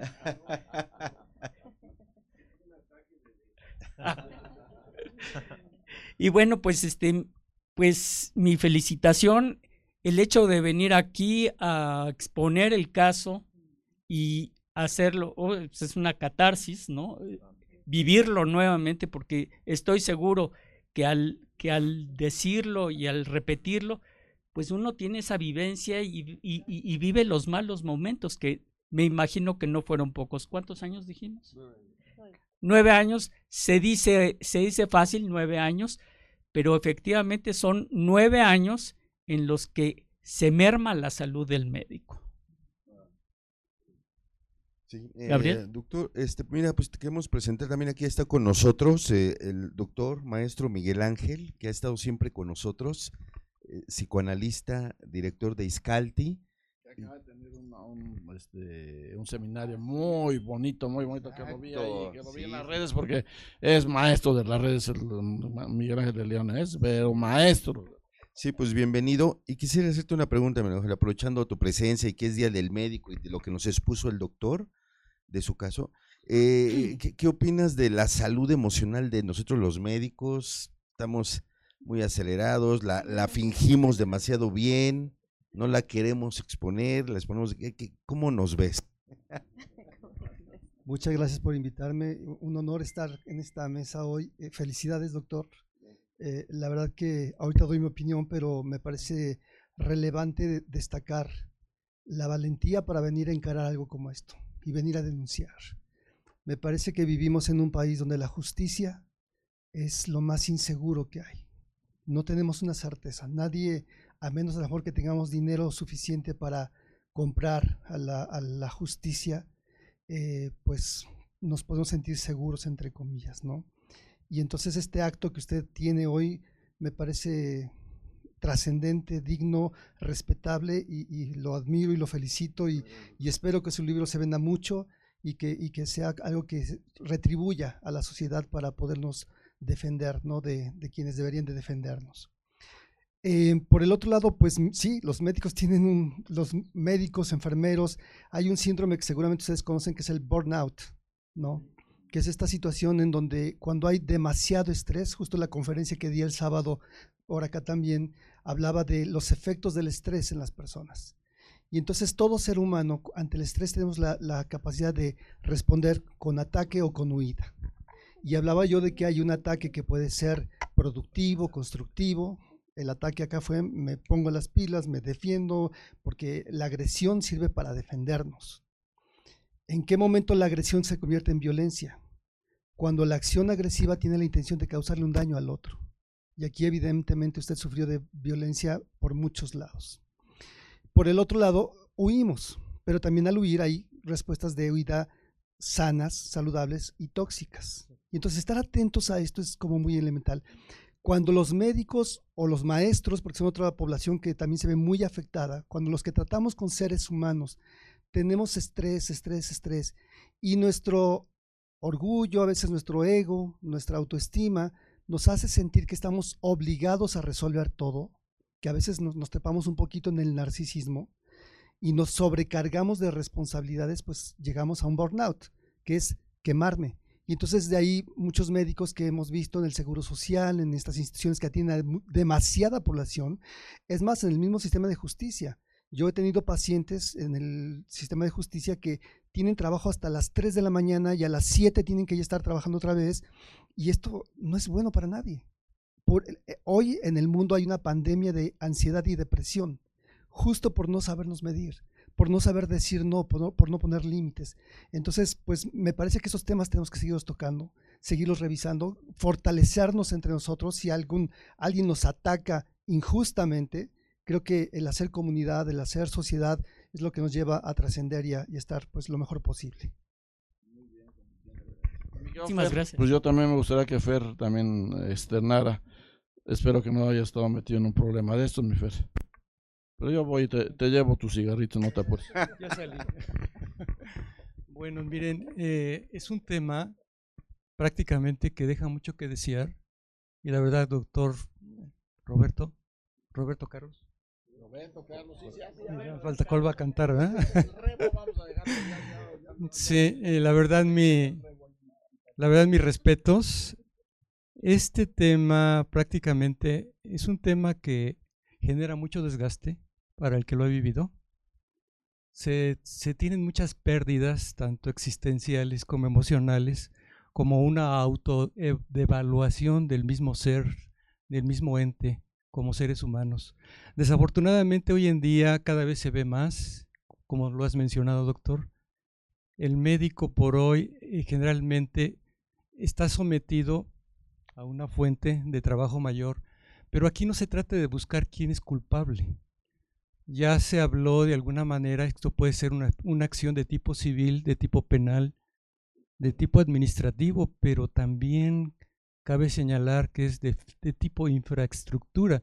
Hoy por hoy nuestro país está viviendo una situación desafortunadamente muy desfavorable en cuanto a la, capacidad, a la capacidad de poder ofrecer un buen servicio en situación de salud. Ahora, si de alguna manera no es lo mismo la, la, eh, la práctica a nivel eh, institucional como a nivel privado. Sí, ambas dejan muchas que desear, pero de alguna manera, no por esto quiere decir que no estemos desprotegidos, tanto a nivel institucional o a nivel eh, privado. Hay muchas personas, desafortunadamente, hay que ese tema, hay muchas personas oportunistas que desafortunadamente acechan y constantemente cada vez está acechando. ¿Y esto qué nos está llevando a entender y a comprender? Cuando Miguel, tú nos hablaste de este tema, creo que la intención ahorita es más el acercamiento de tipo colectivo. Se tomó un tema el día de tu ponencia, de tu participación, la inteligencia de alguna manera artificial, en relación y al reto a la inteligencia emocional. Hoy por hoy creo que hay un arma muy buena y muy poderosa que a nosotros nos puede abrir la pauta a comprender y entender cómo poder enfrentar esta situación. Hace un momento hablaste del estrés, eh, Miguel, y sabemos que un estrés acumulado no se convierte en disestrés. Llega el momento en que esa carga es tan tremenda que se convierte en algo tan alostático que, que uno revienta, pero nunca se habla del estrés postraumático. Y ese estrés postraumático nos puede llevar a una depresión postraumática. Y hoy por hoy yo les puedo asegurar ¿quién no está viviendo un grado de depresión? El mismo médico, el mismo médico que es la fuente que está sometido a este tipo de situaciones. Pero bueno, aquí cuál es la intención? Es hoy en día yo les quisiera preguntar, sobre todo aquí a la, a la licenciada especialista y al, a nuestro gran amigo invitado Roberto. Ya, ok, ya se vieron de los parámetros, pero ¿Qué tan importante es antes de actuar como médicos tener una muy buena relación médico-paciente? Claro, a nivel institucional no es tan sencillo por el gran aparato del sistema que tenemos, pero a nivel privado, sobre todo, ¿cuáles son los parámetros de reconocimiento en cuanto a esa inteligencia emocional que yo voy a tener con mi, con mi paciente? Porque hoy en día después de los ochentas, de los millenniums y ahorita que estamos en los cristales que se están quebrando, y no por hoy quién es mejor ni quién es peor. Las redes, eh, eh, de alguna manera artificiales, nos han desconectado de ese mundo de la realidad y se está perdiendo hoy por hoy esa inteligencia emocional, esa capacidad de comunicación. Entonces, ¿qué nos podrían decir desde el punto de vista mmm, legal como desde el punto de vista ético y profesional también como médico? cómo conectar con esa inteligencia emocional y llevarla a cabo con, con nuestro paciente para no caer en esto. Claro. De hecho, justamente mencionaba ahí en el libro hay un capítulo muy específico precisamente de la empatía que tenemos que hacer con el paciente y algunos tips que e, ese capítulo lo escribió uno de mis socios, en donde justamente se basa en un libro también eh, se me fue el nombre de eh, Cómo ganar amigos e influir sobre las personas. Es un libro bastante bueno, es muy básico, pero es muy bueno y modifica las 10 reglas que tiene este libro básicamente y lo ajusta al médico. A mí se me hace un capítulo que es bastante bueno porque son cosas a veces tan sencillas, ¿no? Cuando alguien llega a mi consultorio, bueno, aquí está mi asistente y ella le consta, siempre salgo a recibirlos a la puerta y cuando se van también salgo a despedirlos a la puerta y no hay nada mejor que hola, un buen día, una sonrisa, un estrechamiento de manos. Son cosas tan pequeñas pero que son tan pequeñas que a veces las pasamos desapercibidas, pero que tienen un gran impacto directamente en nuestro paciente. Eh, la CONAMED dice que uno de los puntos más importantes para evitar un proceso médico legal justamente es la empatía y la relación médico-paciente. Es algo muy, muy, muy importante que tenemos. Y hablando de lo que decía usted, doctor, en el área de, si dividimos la medicina pública de la medicina particular, básicamente, y vemos el número de demandas que hay en cada una, son completamente diferentes. ¿no? Bueno, salvo que ahorita me corrija Gladys, pero, por ejemplo, en el IMSS, en el ISTE, los servicios más demandados son urgencias. Es así como que, por, primer lugar. Pero a nivel privado empieza ginecología, cirugía general, pediatría, oftalmología, traumatología y están las quirúrgicas básicamente arriba. Y también el nivel de demandas o el, tipo de demanda que se hace es diferente. Mientras en un hospital público muchas veces es administrativo, a nivel particular se busca desgraciadamente la obtención de una ganancia.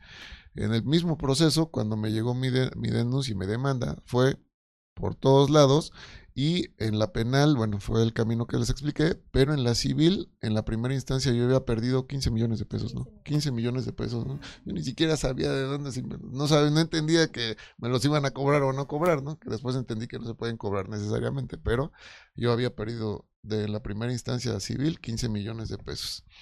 Y actualmente si vemos los precios de las denuncias, lo que exige el paciente con el daño moral famosísimo, ya ni siquiera se puede cuantificar. A veces son, hubo un hospital que perdió 80 millones de pesos, ¿no? Un hospital particular también de la zona sur de la Ciudad de México.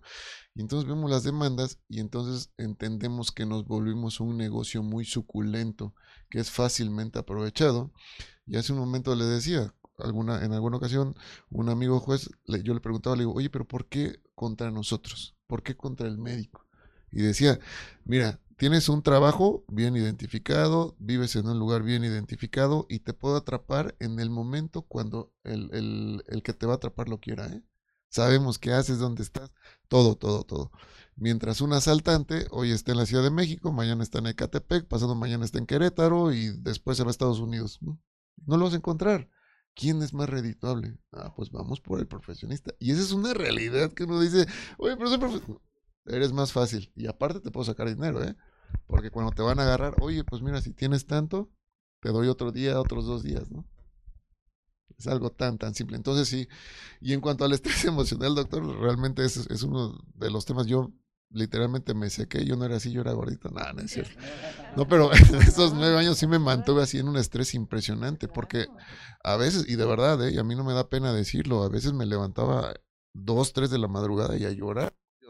a mí me giraron dos órdenes de aprehensión, ¿no? Dices, ya una, pues ya no, dos, ¿no? Entonces, la verdad es que era algo demasiado, demasiado estresante. Era patético que yo tuviera que andar con mi amparo aquí en el saco porque en cualquier momento me iban a agarrar y en cualquier momento pudieron haberme agarrado. Me previne el viene, viene, el guardia de seguridad de mi casa, o sea, ¿no? Y yo decía, ¿cómo hoy esa empatía que tuve con el personal de limpieza, con el creador, cómo me protegió al final de cuentas? Y ahí entendí más la empatía que debe tener uno con, con el paciente, algo súper, súper importante. Y lo que mencionaba, ¿no? Pacientes de cuidados, de hecho hay un capítulo en particular libro que se llama Pacientes de Cuidado. Y ahí pongo al paciente Google, que es el que llega con usted, pero ya googleó todo lo que tiene sus síntomas. Y en alguna ocasión mi abogado me decía, oye, me dice, ¿sabes qué? Estoy preocupado porque tengo dolor de cabeza, náusea, y aquí el Google dice que estoy embarazado. Le digo, no, amigo, usted es un problemísima severo, ¿no? Y del el, paciente WhatsApp también, ¿no? Que ahora el WhatsApp es la herramienta, yo creo que más se ocupa, e infinidad de otras cosas también. Entonces, pero sí. Adelante, Maru. Doctor, antes que nada, muchas felicidades porque el platicar esto y pareciera que está platicando de otra persona. Pero, su, sí, claro. Pero como dicen, la catarsis que hace le afecta, yo creo, en este momento, ¿no? Pero de verdad que es admirable que usted esté platicando esto como, como si fuera el vecino. Pero el ser usted mismo, yo creo que fue increíble que usted escribiera este libro. No lo he leído, pero lo tengo que leer pero sí es importante que todos los médicos tengamos alguna protección médico-legal. Le estoy haciendo promoción. Este, eh, digo, porque precisamente para evitar todo esto, ¿no? Y para que nos orienten, para que los abogados eh, que, tengan cualquier aseguradora pueda este, orientarnos antes de que pasen las cosas, no cuando pasen. Si llega a pasar, pues estar protegidos, porque eso es importante, ¿no? Mi duda es, eh, a nivel de médicos, pues tenemos que hacerlo, pero a nivel de dentistas, a nivel de psicólogos, a nivel de psiquiatras, todos tienen que tener una protección como tal, ¿no? Felicidades, doctora. Gracias. No, indiscutiblemente, bueno, creo que Gladys puede ampliar más, pero si a mí me preguntan desde qué edad o en qué nivel de preparación como médico debes de tener eh, protección, desde que eres interno, ¿eh? Porque el interno tiene responsabilidad. El interno cree que no tiene responsabilidad, no, el interno tiene. Y hay algunos casos, en el libro justamente capturamos varios casos que se que, que, que, escribimos o que plasmamos porque y justamente hay un caso de un interno y hay un caso una residente de ginecología con un interno que hace una cesárea eh, tiene atonía uterina y bueno termina en choque y se muere la paciente finalmente y la responsabilidad que tuvo el interno y la responsabilidad que tuvo la ginecóloga ahí. Entonces todos creemos que no tenemos esa responsabilidad, sí tenemos la responsabilidad y todos, ¿eh? desde enfermería, nutrición, psicología, etcétera. Tengo un caso justamente de una nutrióloga en un hospital grande que a una paciente con una alergia severa, con alergias severas, le da fresas y la lleva a choque y termina en terapia intensiva por darle simplemente una crepa con fresas, ¿no? Es algo así tan simple, pero que la paciente entregó una lista, porque yo vi la lista, justamente todas sus alergias de esa fresa y le ponen este mermelada de fresa. Entonces son cosas a veces muy, muy tontas, ¿no? En cuanto a, protección, bueno, tal vez va a sonar un poco hasta palero, realmente pero realmente yo vi el, todo el proceso con el que nos acompañó Promenal o que me acompañó Promenal eh, la verdad es que siempre me sentí acompañado y, y, cuando hago el comparativo con otros compañeros que han sido demandados, aquí es súper importante siempre tener un buen seguro y con una buena cobertura. Un millón de pesos, dos millones, tres millones, ya no sirven. Créanme, de verdad, ya no sirven tres millones de pesos. Aunque para nosotros, digamos, hoy es muchísimo, ya no, ¿no?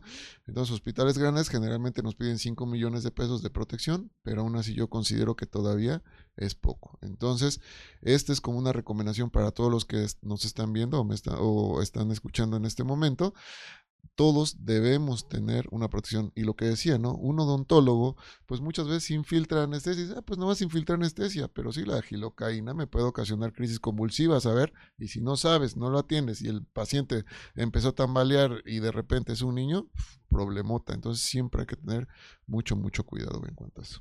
Pero Gladys nos va a ampliar, yo creo que Gladys es la especialista. Bueno, tú también ya de tanto que, tantos años que tuvimos juntos, pues aprendió. La verdad es que aparte es verdad, no, no solamente el médico le cuesta conocer de este tipo de asuntos, a veces también como clientes deben de saber que deben de seguir los, los consejos del abogado.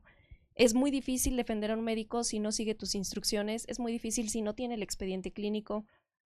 Acuérdense que en el acto médico el único que va a dar un antecedente de lo que hiciste es el expediente clínico, las notas, las firmas. Y algo muy importante que decían los doctores, yo he visto que en muchos programas les hablan de la relación médico-paciente y pareciera que hasta dicen, ay, qué flojera, otra vez. El residente dice otra vez, pero ¿qué creen? A nivel legal es el primer factor que causa demandas y denuncias donde el paciente odia al médico y quiere quitarle la cédula, meterlo a prisión porque nunca le explicó, porque le hizo caras, porque no lo atendió.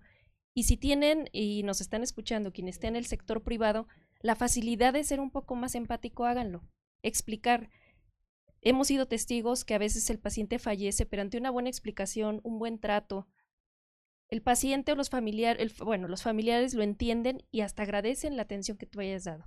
El no informar creo que es el primer problema que tienen. No informan, no hacen notas, no tienen esta empatía. La gran demanda y denuncias son por ese tipo de factores. Sí retomarlo, no verlo a veces como residente de ay, qué flojera, es el primer factor. Y pues al final estar protegidos, la misma ley los obliga, la norma 004 del expediente clínico indica que todos deben de elaborar psicólogos, odontólogos, y hasta hace algunos años no había denuncias. Y lo habíamos platicado con Roberto, ahorita ya las hay. Y a veces, y no es por nada, pero esas especialidades ni siquiera tienen el expediente clínico. Para un perito, ¿cómo puede determinar si el acto médico fue correcto o no, si te ajustaste a la Lex Artis, si no tienes una nota? ¿Cómo puede, ¿Cómo puede confirmar que realmente el paciente entendía el diagnóstico, el tratamiento, si no te lo firmó? Ahora, si no firma, que ponga su huella. que esté un testigo. Estos elementos hacen que también a los abogados se nos haga más fácil poderlos defender. Y como decía Roberto, pues tener una protección. Eh, no, no, es comercial, pero realmente es importante porque en la Ciudad de México solamente tenemos ya localizados a 10 despachos que demandan médicos. La respuesta es muy sencilla. La mayoría tiene protección, tiene dos o tres trabajos, dicen tiene dinero, sí, pero no ves que tiene, eh, tiene economía, pero porque trabaja en dos lugares, porque es una persona que a veces no duerme. Y a la gente se le hace fácil demandar y denunciar. La verdad, yo considero, desde mi experiencia ya más de 15 años en esta empresa, la empresa tiene 30 años defendiendo médicos, que no lo hacen por justicia, simplemente es porque ahorita es una manera de obtener dinero. Ya hay denuncias vitalicias, hay algunas que tenemos de 100 millones de pesos, dices, bueno, es, es de verdad grave que la sociedad a veces no entienda que también el médico pues no, no, no tiene las condiciones. En las instituciones públicas muchas veces hay carencias y aún así salen avante con la atención de los pacientes. Entonces es lo, el primer, la primera recomendación y tomando, recabando lo que nos decía Roberto, no hables mal del colega. La mejor manera de defenderte en un proceso legal, una es tener un abogado experto, otra recordar que el hablar del otro colega no te va a mejorar la situación jurídica. Al contrario, les va a complicar a todo el team quirúrgico la situación legal y puede resultar en una condena. Simplemente habla de tu participación, asesórate. Si un día te llega algún documento, y esto me gustaría cerrar con esta circunstancia, algún documento, un citatorio, antes de acudir con la autoridad, llámale a un abogado. Ninguna autoridad es tu amigo. Por mucho que te digan, mira, doc, siéntate aquí, declara, firma, no pasa nada. Te voy a hacer unas cuantas preguntitas y cuando ves ya te preguntaron de todo y contestaste de todo. Esos son los factores más importantes y sobre todo haz tu expediente clínico. Esto te va a permitir que el día de mañana, si te pueden demandar, sí, el porcentaje nos indica que posiblemente pase, pero tendrás la manera de poder demostrar que tú hiciste lo correcto o lo que en tus manos tenías en ese momento. Y con esto creo que puede ser de gran enseñanza lo que vivió Roberto. Sí. Aquí hay algunas preguntas. Dice, por desgracia, el gremio médico está muy atacado a partir de la pandemia. La verdad, a veces no sé por qué tanto odio. Si lo único que hacemos es proteger y preservar la vida, salud y excelente tema, dice Francisco. Acá dice, doctores, a veces ya no sabemos con quién o cómo protegernos, hay que cuidarnos de todos. Saludos y excelente tema, Pamela. Y también, doctores, nos podrían dar un consejo para los nuevos estudiantes que estamos en formación y nos dan miedo o nos da miedo tener errores. Saludos y excelente tema, dice Mariana. Que si hay algún consejo para los nuevos estudiantes. Sí. Bueno, ahorita en la parte médica, en la parte legal, ejerzan con amor, con previsión. ¿Puede haber un error? Sí. Y, y los abogados, los jueces, la ley, la jurisprudencia, la Suprema Corte de Justicia lo entiende. ¿Puede haber un error? Sí. ¿Puede haber una complicación? Sí. ¿Puede haber incidentes? Sí. Mientras tú lo registres, hagas las anotaciones y menciones cómo se trató o se resolvió, legalmente no tendrás responsabilidad. El problema es cuando no lo resuelves, no lo anotas, no se documenta. este no es una, la medicina pues es una de las, de las ciencias más complicadas, pero aún los jueces y los abogados entendemos que aquí no puedes garantizar el resultado. Yo no puedo garantizar que tú no vayas a tener una complicación, tú yo no puedo garantizar que no vayas a fallecer, pero sí que voy a hacer lo necesario. Eso es lo que te exige, por lo menos en México. Entonces, ejerzan ustedes con tranquilidad. Pero el consejo desde el punto de vista legal es anota. Si hay una complicación, anota. No tengas miedo de anotar si pasa algo malo. Si hay alguna, alguna incidencia, ¿cómo la resolviste? Y con esto podemos demostrar el camino legal de qué se presentó, cómo lo hiciste y cómo lo resolvieron. Y ahora del punto de vista médico. Sí. Eh, yo creo que a todos, siempre que vamos a empezar una actividad nueva, la que sea, siempre nos va a dar esa desconfianza, ese temor, o yo no le diría miedo realmente, yo creo que es ese, el, lo, el, lo desconocido de lo nuevo a lo que nos vamos a enfrentar, a todos nos va a pasar, y en esto, como dijo Gladys, tanto legalmente como hablando médicamente, realmente la medicina es una de las ciencias más inexactas que existe, porque como lo dije en un principio, tratamos con la máquina más perfecta e imperfecta del universo, probablemente, o del mundo al menos. Y entonces, eh, ¿qué es lo mejor que puedo hacer? Como dice Gladys, amar la profesión, ejercerla siempre como, algo que realmente nos gusta hacer, ¿sí? tomar un compromiso, prepararnos sobre todo, y prepararnos me hablo, me refiero desde el punto de vista médico como del punto de vista de protección eh, médico legal. Y, y básicamente lo más importante es, tal vez todos nos vamos a equivocar en algún momento, todos, yo no conozco a alguien que no se haya equivocado pero lo más importante es identificar esa equivocación lo más pronto posible y resolverla. Y también eh, saber, no engañarnos a nosotros, ¿no? Si yo, no sé, le piqué a un intestino cuando estaba haciendo una cirugía, sé de antemano que puede tener una complicación. No me voy a engañar ni a mí ni al paciente porque eso mismo me puede meter en un problema más adelante. Adelante, mi querido Jaime. Dicen que errare humani est. Exactamente. Este, no sé, Alicia, ¿quieres este, comentarnos algo, por favor? Gracias, muy amables. Pues también un honor estar aquí con ustedes. Yo como psicoterapeuta no, no, este, no soy médico, pero me parece que una de las, de las relaciones más sagradas, no me, creo que no exagero al decirles, la de médico-paciente, y me parece verdaderamente lamentable este grado de deterioro que se ha venido dando. Creo que hay muchos factores. Alguno de ellos, y quisiera conocer su punto de vista, es también el tema de, de cómo se están integrando las tecnologías y de cómo no estamos teniendo un correcto, una, una, adecuada eh, preparación para esto y que lejos de enriquecer y mejorar la calidad de la conexión médico-paciente está generando como una especie de distanciamiento. Creo que aquí uno de los grandes retos es verdaderamente empezar a saber manejar, regular nuestros procesos atencionales, nuestra capacidad de conexión, lo que mencionaban hace un rato, la empatía, que también nosotros como pacientes nos, pongamos en el lugar del médico y tratar de entender, hacer un esfuerzo en ese sentido de informarnos eh, no tanto del padecimiento, sino también de cómo se genera esta interacción. Pero quisiera ver qué, qué, qué, nos recomienda, doctor, en este caso de cómo estar interactuando y gestionando la incorporación de estas nuevas tecnologías que me parece que siendo un gran apoyo, un gran avance, pero también están deteriorando la conexión humanamente hablando, doctor. Gracias. Eh, yo de entrada podría decir algo que eh, un amigo me comentaba, dice, de lo que ves en internet 70% es falso, ¿no? esa es una idea que yo me quedé muy plasmada y generalmente o muchas veces el paciente llega, oiga doctor, vi en internet que me puede hacer esto. pues tal vez lo viste y tal vez te lo vayan a hacer en ahora, ahora es TikTok, ¿no, doctor TikTok?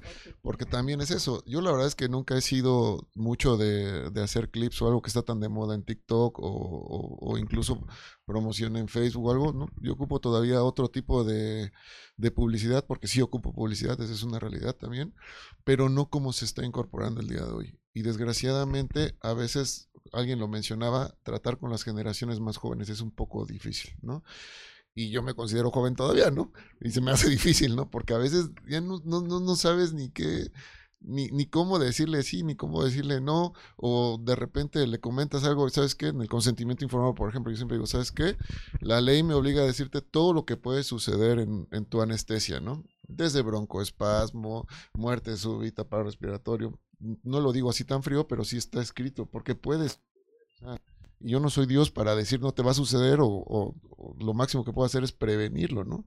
Pero en una ocasión me dijo, no, es que usted me está diciendo que, me voy a morir. no, no te estoy diciendo que te vas a morir. Te estoy diciendo que tenemos todo lo necesario para prevenir, pero yo no sé cómo va a responder tu cuerpo, ¿no? Y entonces creo que tanta, luchar con tanta desinformación es uno de los retos eh, nuevos que hay el día de hoy, porque no sabes cómo te van a atacar. ¿no? sabes cómo te van a atacar y es algo muy fácil, ¿no? Tenía una paciente la semana pasada, eh, embarazada justamente, con una hernia umbilical encarcerada, y me decía, doctor, ¿sabe qué? Quiero esperarme eh, hasta que se me haga la, la, hasta que nazca el bebé. En ese momento me puedo operar, le digo, pues si no se convierte en una urgencia absoluta, sí, porque si no te tengo que operar ahorita con todos los riesgos que conlleve. Oiga, doctor, ¿y me podría hacer una abdominoplastía ahí de una vez? es que eso, eso, no sucede, de verdad, eso no se puede, ¿no? ¿Sí? O sea, a ese grado estamos llegando, ¿no? Pero bueno, entonces creo que es un poco difícil. Sí, doctor, perdón, nada más rápidamente, si me permiten.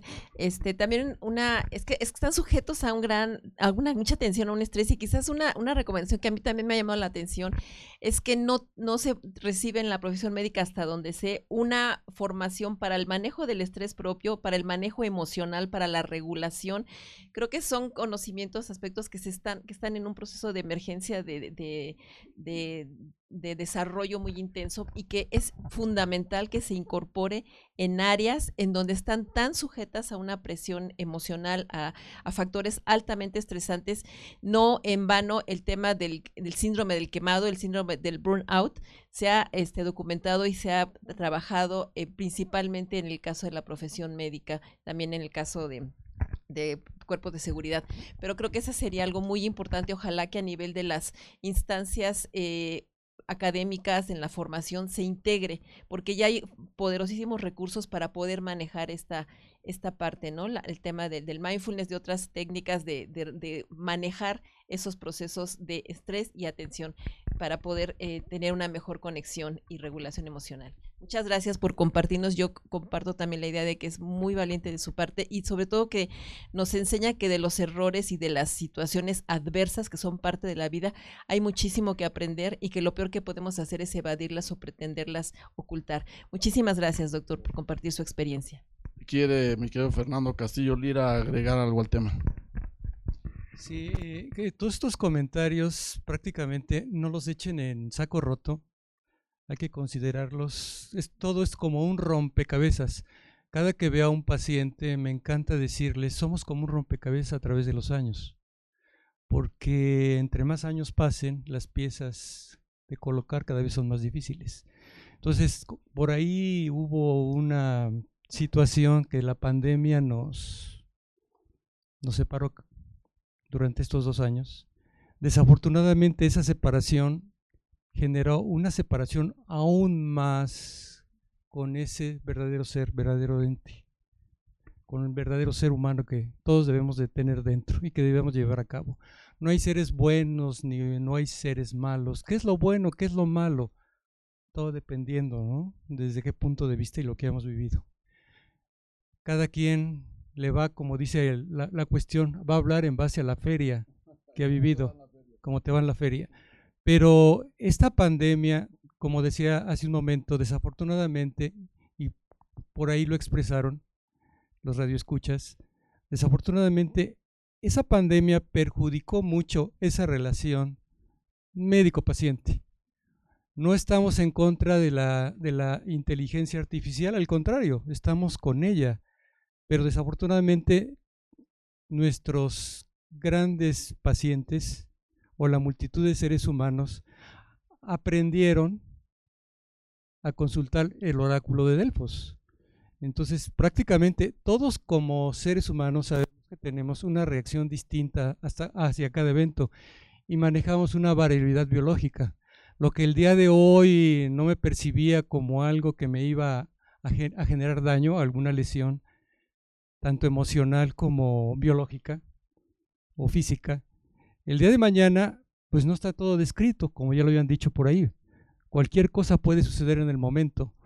Pero desafortunadamente hoy en día, esa, esa convivencia, desafortunadamente el paciente a través del tiempo y de los años, como no está acostumbrado a manejar su medicina preventiva, no tiene ni idea de lo que es la medicina preventiva y no se, no se favorece y no se ejercita la medicina preventiva, desafortunadamente ya llegamos en etapa que nosotros le llamamos en etapas.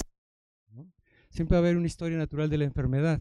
Entonces, la intención, ¿cuál es esta? El paciente va a generar una gran conmorbilidad, un atrapamiento de grandes cantidades de padecimientos. Y el paciente hoy en día, lo que estamos viendo, no sé ustedes compañeros, en sus consultas, en su experiencia, en su vivencia, cada vez nos está llegando más complicado. ¿Por qué? Porque aprendió a automedicarse en las redes y lo sigue haciendo. Y solamente va a ir con nosotros al menos en lo personal me está sucediendo, va con nosotros en la última parte cuando ya no sabe cómo actuar, cómo resolver.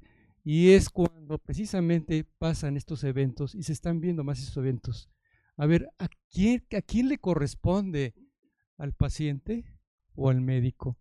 Creo que aquí es la intención muy importante en la experiencia médica y en la práctica yo les puedo decir que antes de iniciar cualquier tipo de terapia, por mucho que sea una terapia, pues que no pone en, en, grandes riesgos como aquella que pone en grandes riesgos, nunca, nunca se atrevan a iniciar un tratamiento si no hubo buena relación médico-paciente y más cuando ese paciente aprendió a automedicarse por las redes y se pasó las recetas. Eso sí se los puedo decir.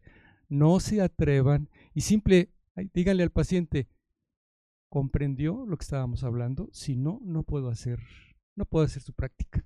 Esa es mi recomendación.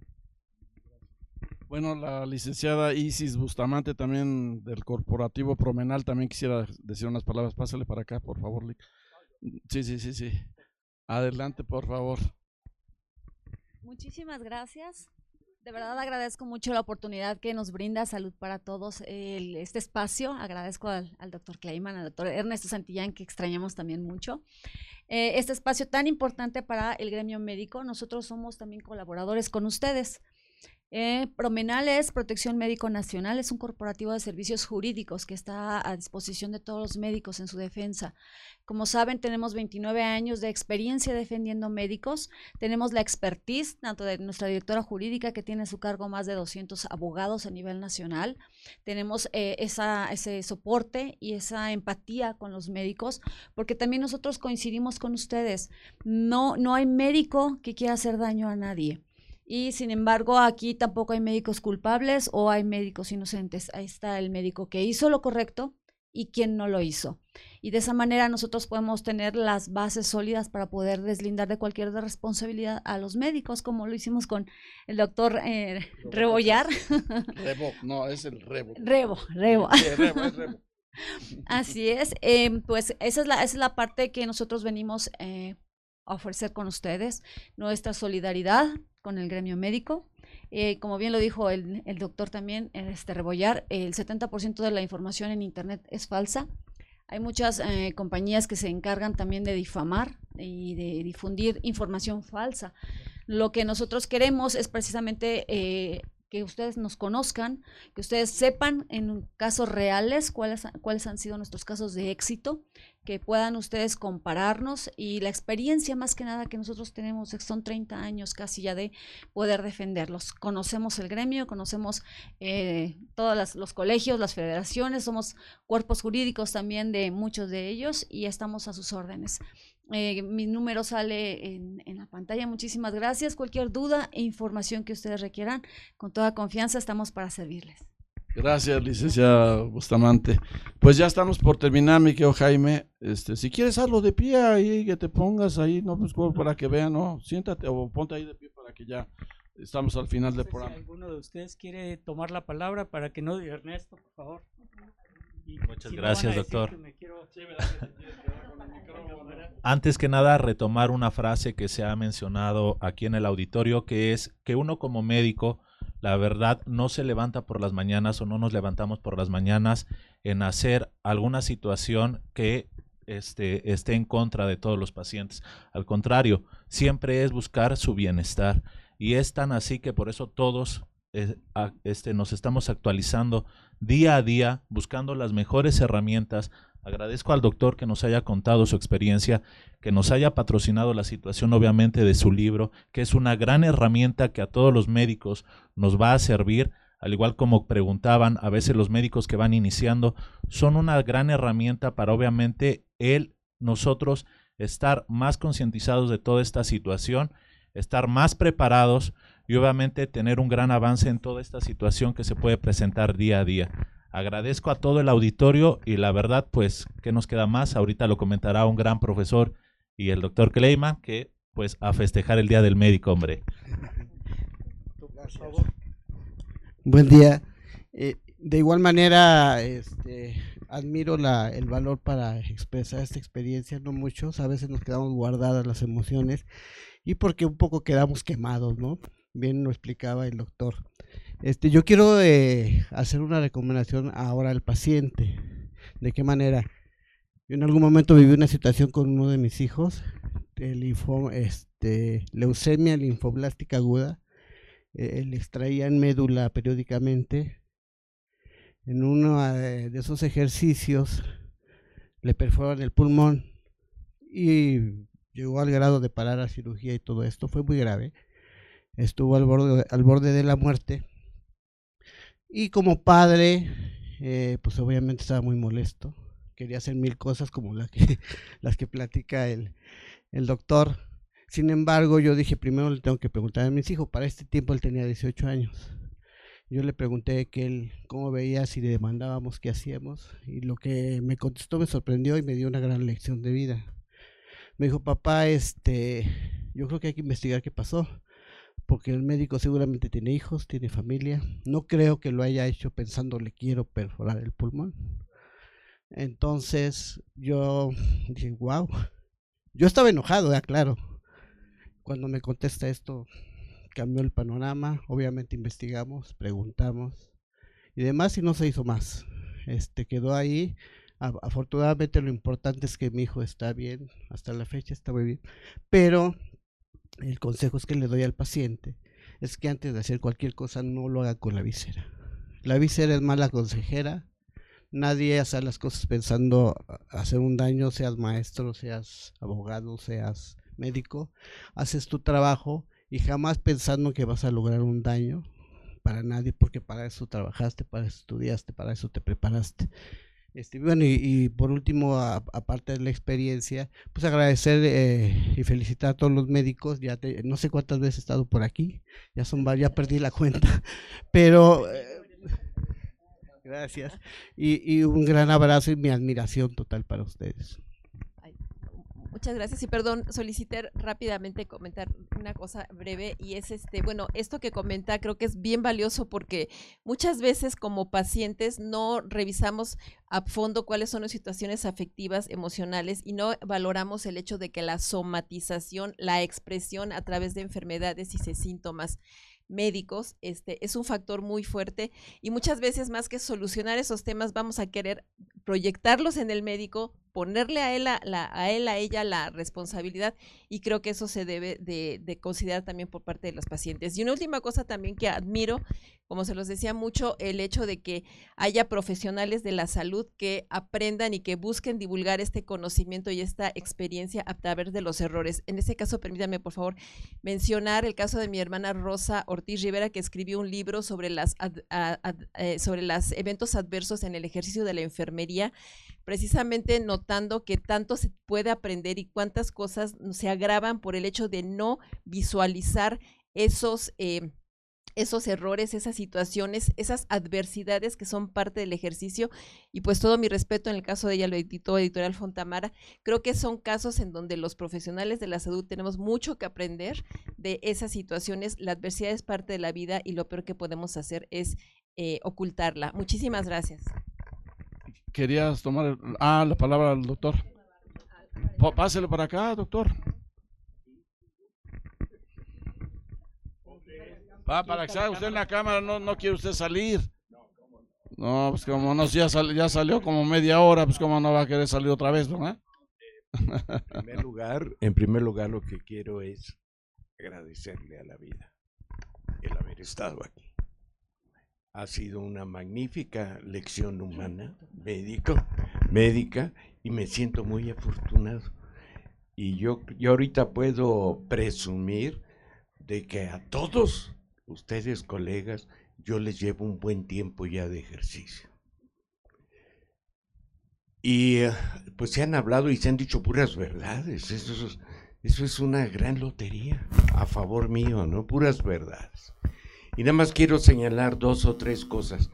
Eh, nosotros que estamos muy metidos de hace buen tiempo en la formación médica de posgrado particular, pero también de pregrado, el internado, pues ahí también los jóvenes sufren mucho estrés, mucho estrés y la verdad, bueno, en la, en la historia reciente aquí del, la experiencia en la unidad de psiquiatría y el curso de psiquiatría, pues ya se han publicado cuando menos dos libros en relación al famoso burnout, porque los tenemos quienes lo padecen.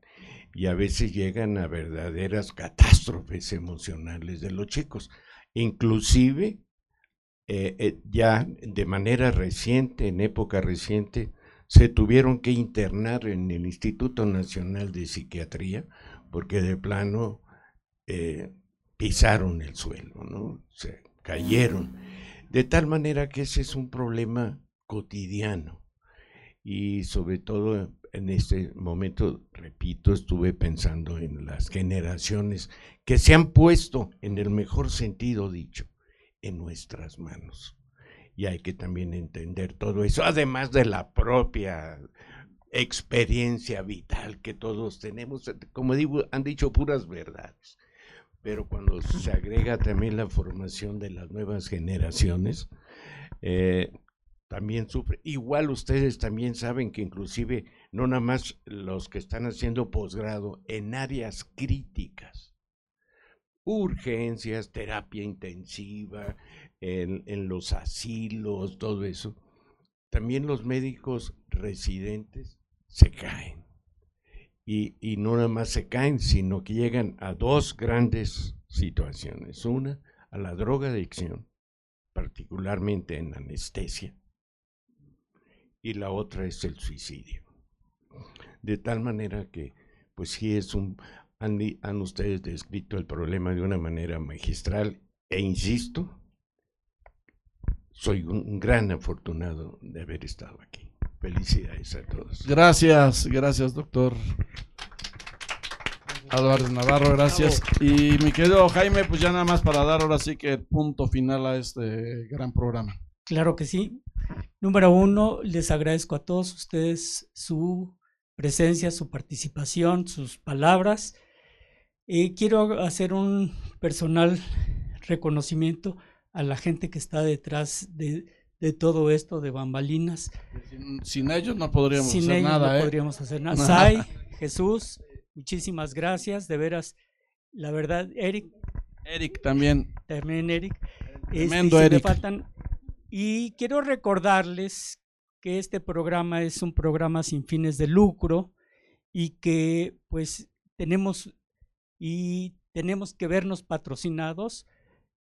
Y aquí en este, el día de hoy, estuvieron con nosotros, están con nosotros los laboratorios Corne, BioLife, Glaxo, Astra, Laboratorios Silanes, Hedion Richter y Carnot. Y bueno, también personalmente el Promenial que está con nosotros, muchísimas gracias. Y pues vamos a despedirnos. Siempre nos cuesta trabajo despedirnos cuando la estamos pasando muy bien. Y no me resta más que desearles un muy buen día y un mejor fin de semana. Muchísimas gracias a todos ustedes. Gracias. Y, felicidades por ser el Día del Médico para todos. Gracias. Un aplauso para todos ustedes. Gracias, gracias. Amigos, salud para todos. Nos vemos ahora sí que la próxima semana con temas, como siempre, de gran relevancia en el sector médico. Y para ustedes que siempre están pendientes, les damos un abrazo y les deseamos lo mejor y hasta la próxima.